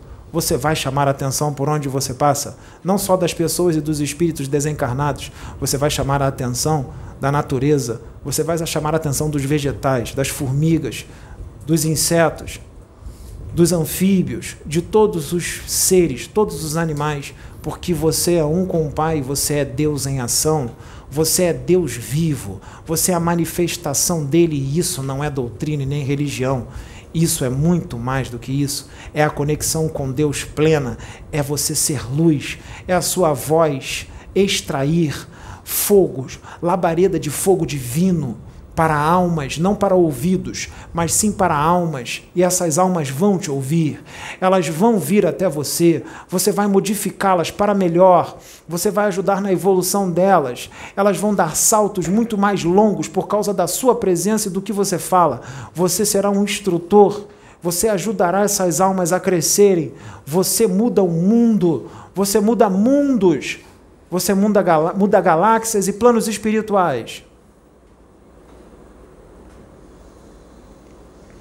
Você está muito distante de religião e de doutrina, porque você é Você tem o seu eu sou completamente ativo.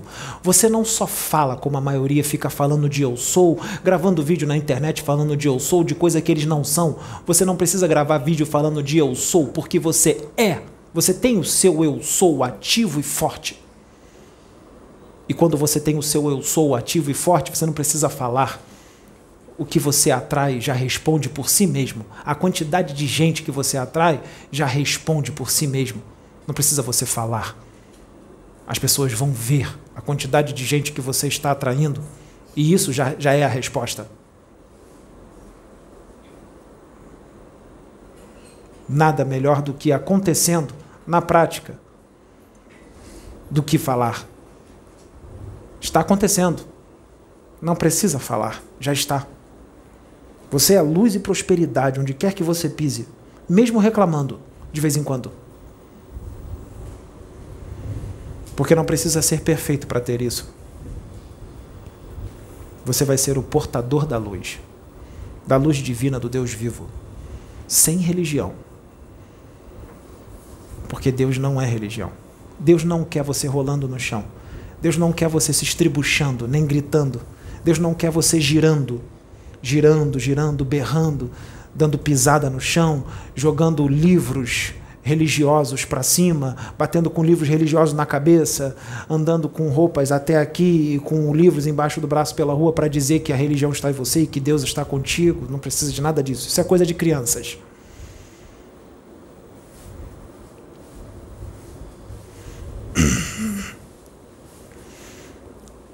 Você é. E aí, você vai com, com, com isso, com essa conexão toda, sabe o que, que vai acontecer? Você vai saber como lidar com as, suas, com as pessoas. Você vai saber como lidar com a sua mulher. Você vai saber como lidar com o seu marido. Sabe o que, que vai acontecer? Todas as brigas vão acabar. As brigas estão acontecendo porque você é responsável por isso. Porque você não está sabendo fazer as coisas. Você não está sabendo enxergar. Você não está sabendo como tratar a sua mulher e seu marido. Você está dormindo. Você está boiando, está viajando. Quando você entender, quando você tiver conexão com Deus, você nunca mais vai brigar com a sua mulher ou, ou você nunca mais vai, vai brigar com seu marido, nem com os seus filhos. Você vai saber como fazer as coisas. E tudo vai correr bem. E todos aqueles que morarem contigo vão viver em harmonia. Porque você foi o responsável por tudo isso. Então você pode ser o responsável por destruir a sua família, ou você pode ser o responsável por mantê-los. Mantê-los mantê-los e ainda por cima ajudar na evolução deles. Para de se preocupar com besteira. Tá tudo bem. Tá tudo bom. Tá se preocupando com besteira dentro de casa. Isso está causando brigas por causa de um copo, por causa de um garfo, por causa de uma faca, por causa de, um, de, um, de uma comida que, que, que, que a sua mulher gosta que fique aqui e você botou ali, ela brigou. Se ela brigou, você fala desculpa, vou colocar onde você gosta e bota, acabou a briga. Para que, que você vai discutir com ela? Custa você pegar um negócio e colocar aonde ela gosta? Você está agradando ela. Você não quer agradar ela? A sua mulher? Você vai ficar brigando? É briga de ego? Que você vai ficar igual uma criança? Que o objeto tem que ficar onde você quer? Isso é coisa de criança. Ceda. Seja esperto, seja inteligente. Pega o objeto, bota no lugar onde ela gosta, pede desculpa, ainda abraça ela e dá um beijo. Duvido que a briga vai, vai, vai acontecer alguma briga. Vai acabar na hora. Seja inteligente, seja esperto. Estão brigando à toa, estão discutindo à toa dentro de casa. Por que, que eu estou falando isso? Porque essas brigas, essas discussões, sabe o que, que acontece se isso perdurar por muito tempo? Vocês, o amor acaba.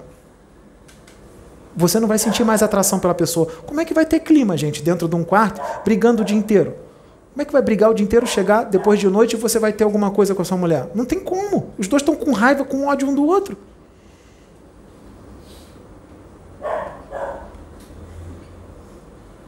Não tem como. Ah, mas o tesão acabou. Acabou porque você foi o responsável por isso. Você foi o responsável.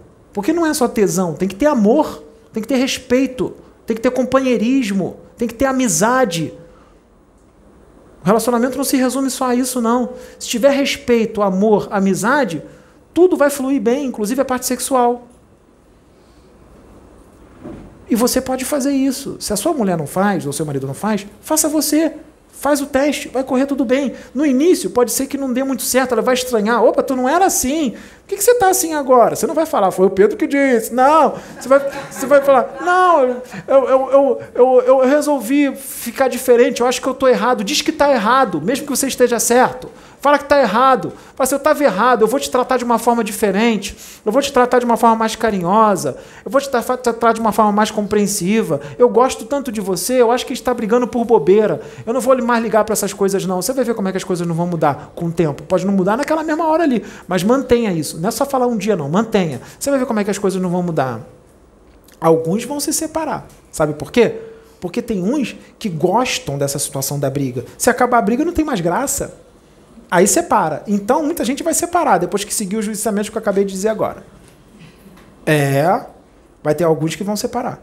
Porque a graça do relacionamento era a briga, porradaria total. Essa era a graça do relacionamento. Porradaria que eu digo nas brigas verbais, né, física não. Tem uns que é físico, né? Tem uns que parte pro físico, né? Então, quando tudo isso acabar, aí aí separa. Ele a, a própria pessoa pode separar de você, porque às vezes aquela pessoa gostava disso também. Aí ela é doente, aí é problema dela. Aí é até melhor ela se separar de você. Tu se livrou de um problema. Então, nem todos vão continuar juntos. Porque depois vão falar assim: Poxa, Pedro, depois que eu fiz aquilo que você falou, separou. Aí eu vou falar: Beleza, maravilha. maravilha. Porque eu estava sendo sustentado pela briga. Virou um vício. Graças a Deus acabou, separou. Agora, quando vier o novo, você já sabe como fazer. Quando vier o, o, o novo companheiro que vai vir, você já sabe como fazer.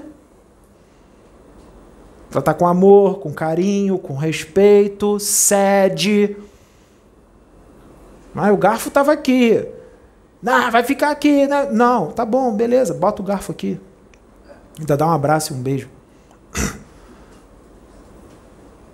Sabe por que, que tem essas brigas todas? Os relacionamentos não dão certo? Imaturidade espiritual, falta de evolução espiritual. Todas as brigas acontecem por falta de evolução espiritual. Porque se o casal fosse verdadeiramente evoluído, não teria briga, se davam bem, porque quem é evoluído é amoroso, é compreensivo, é tolerante e é adulto, não é criança.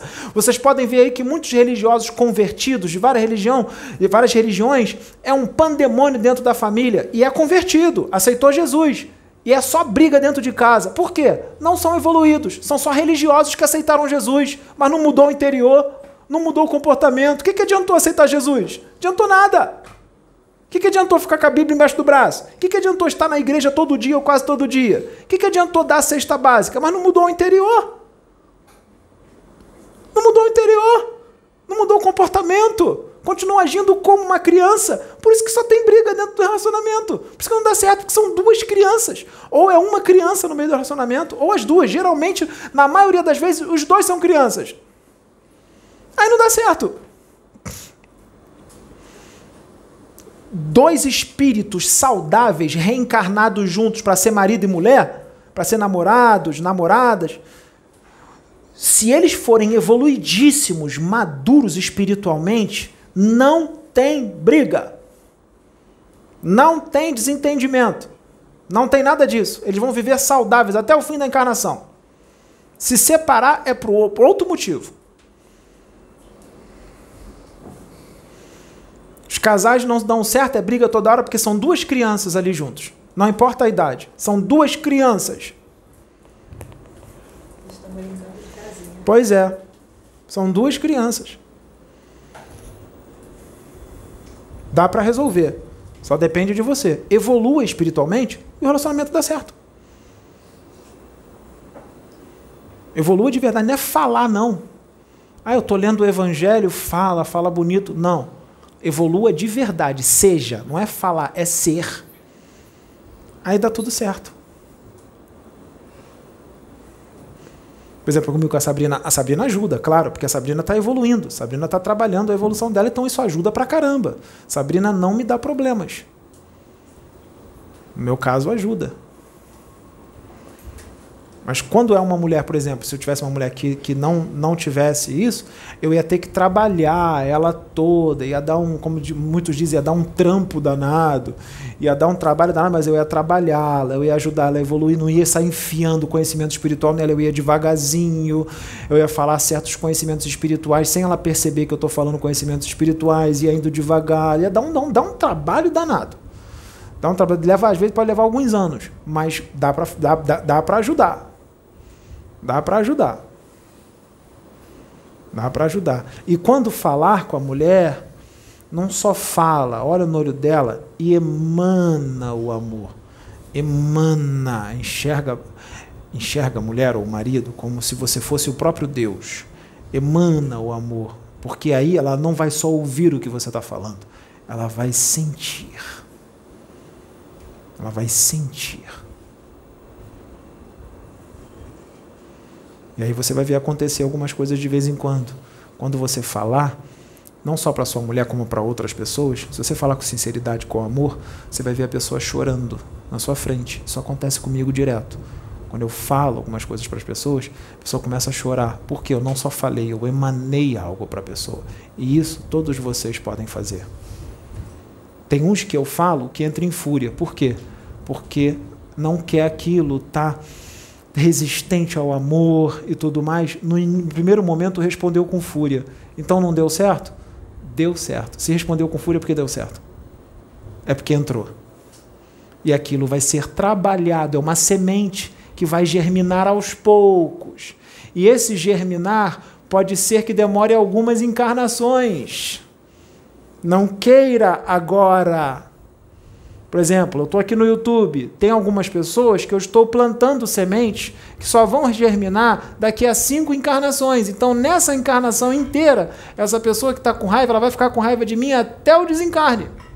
Não tem problema, a semente já foi plantada, vai germinar na próxima encarnação, ou na terceira, ou na quarta. Se germinar só daqui a cinco, na próxima encarnação, Deus vai colocar uma outra pessoa na sua vida, no seu algum momento na sua vida, de alguma forma, que a semente que eu plantei, ela vai regar essa semente. Essa pessoa da próxima encarnação vai regar. Aí tu vai ter mais um pouquinho, vai continuar com fúria, porque o ódio está muito forte, não tem problema. Na terceira, uma outra pessoa será colocada na sua encarnação, na, na, lá na terceira, que vai regar de novo o que eu falei lá na primeira. E vai melhorando até que você vai ceder e tudo se resolve. É desse jeito que tem que pensar. Por isso que eu não ligo para a reação de alguns aí que estão furiosos, com raiva. Não ligo, porque eu sei que a semente foi plantada. Você foi atraído. Você foi atraído pelo que está em mim. E não tem como não ser atraído por ele. Porque ele me usou como instrumento, como um canalizador da presença dele para você, para te atrair.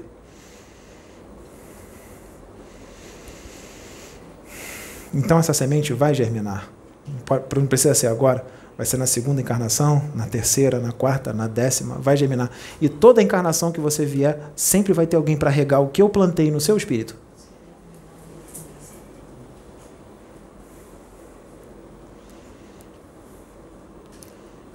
Está dando mais do que certo. Não é?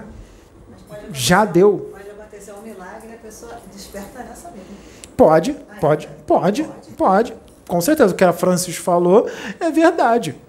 Pode acontecer um milagre, uma, uma exceção de a pessoa não esperar essa segunda, essa terceira, essa quarta encarnação e despertar agora nessa. Pode, pode, pode. De repente é, regam essa semente com whey protein, né? E, e, ele fica, a semente fica, cresce mais rápido, forte, musculosa. Isso, é, é. Entendeu? E aí as coisas vão acontecendo, né? Então, é isso, gente. Vamos ficar por aqui. Essa é a palestra. Muito obrigado para todos. Que Deus abençoe todos vocês.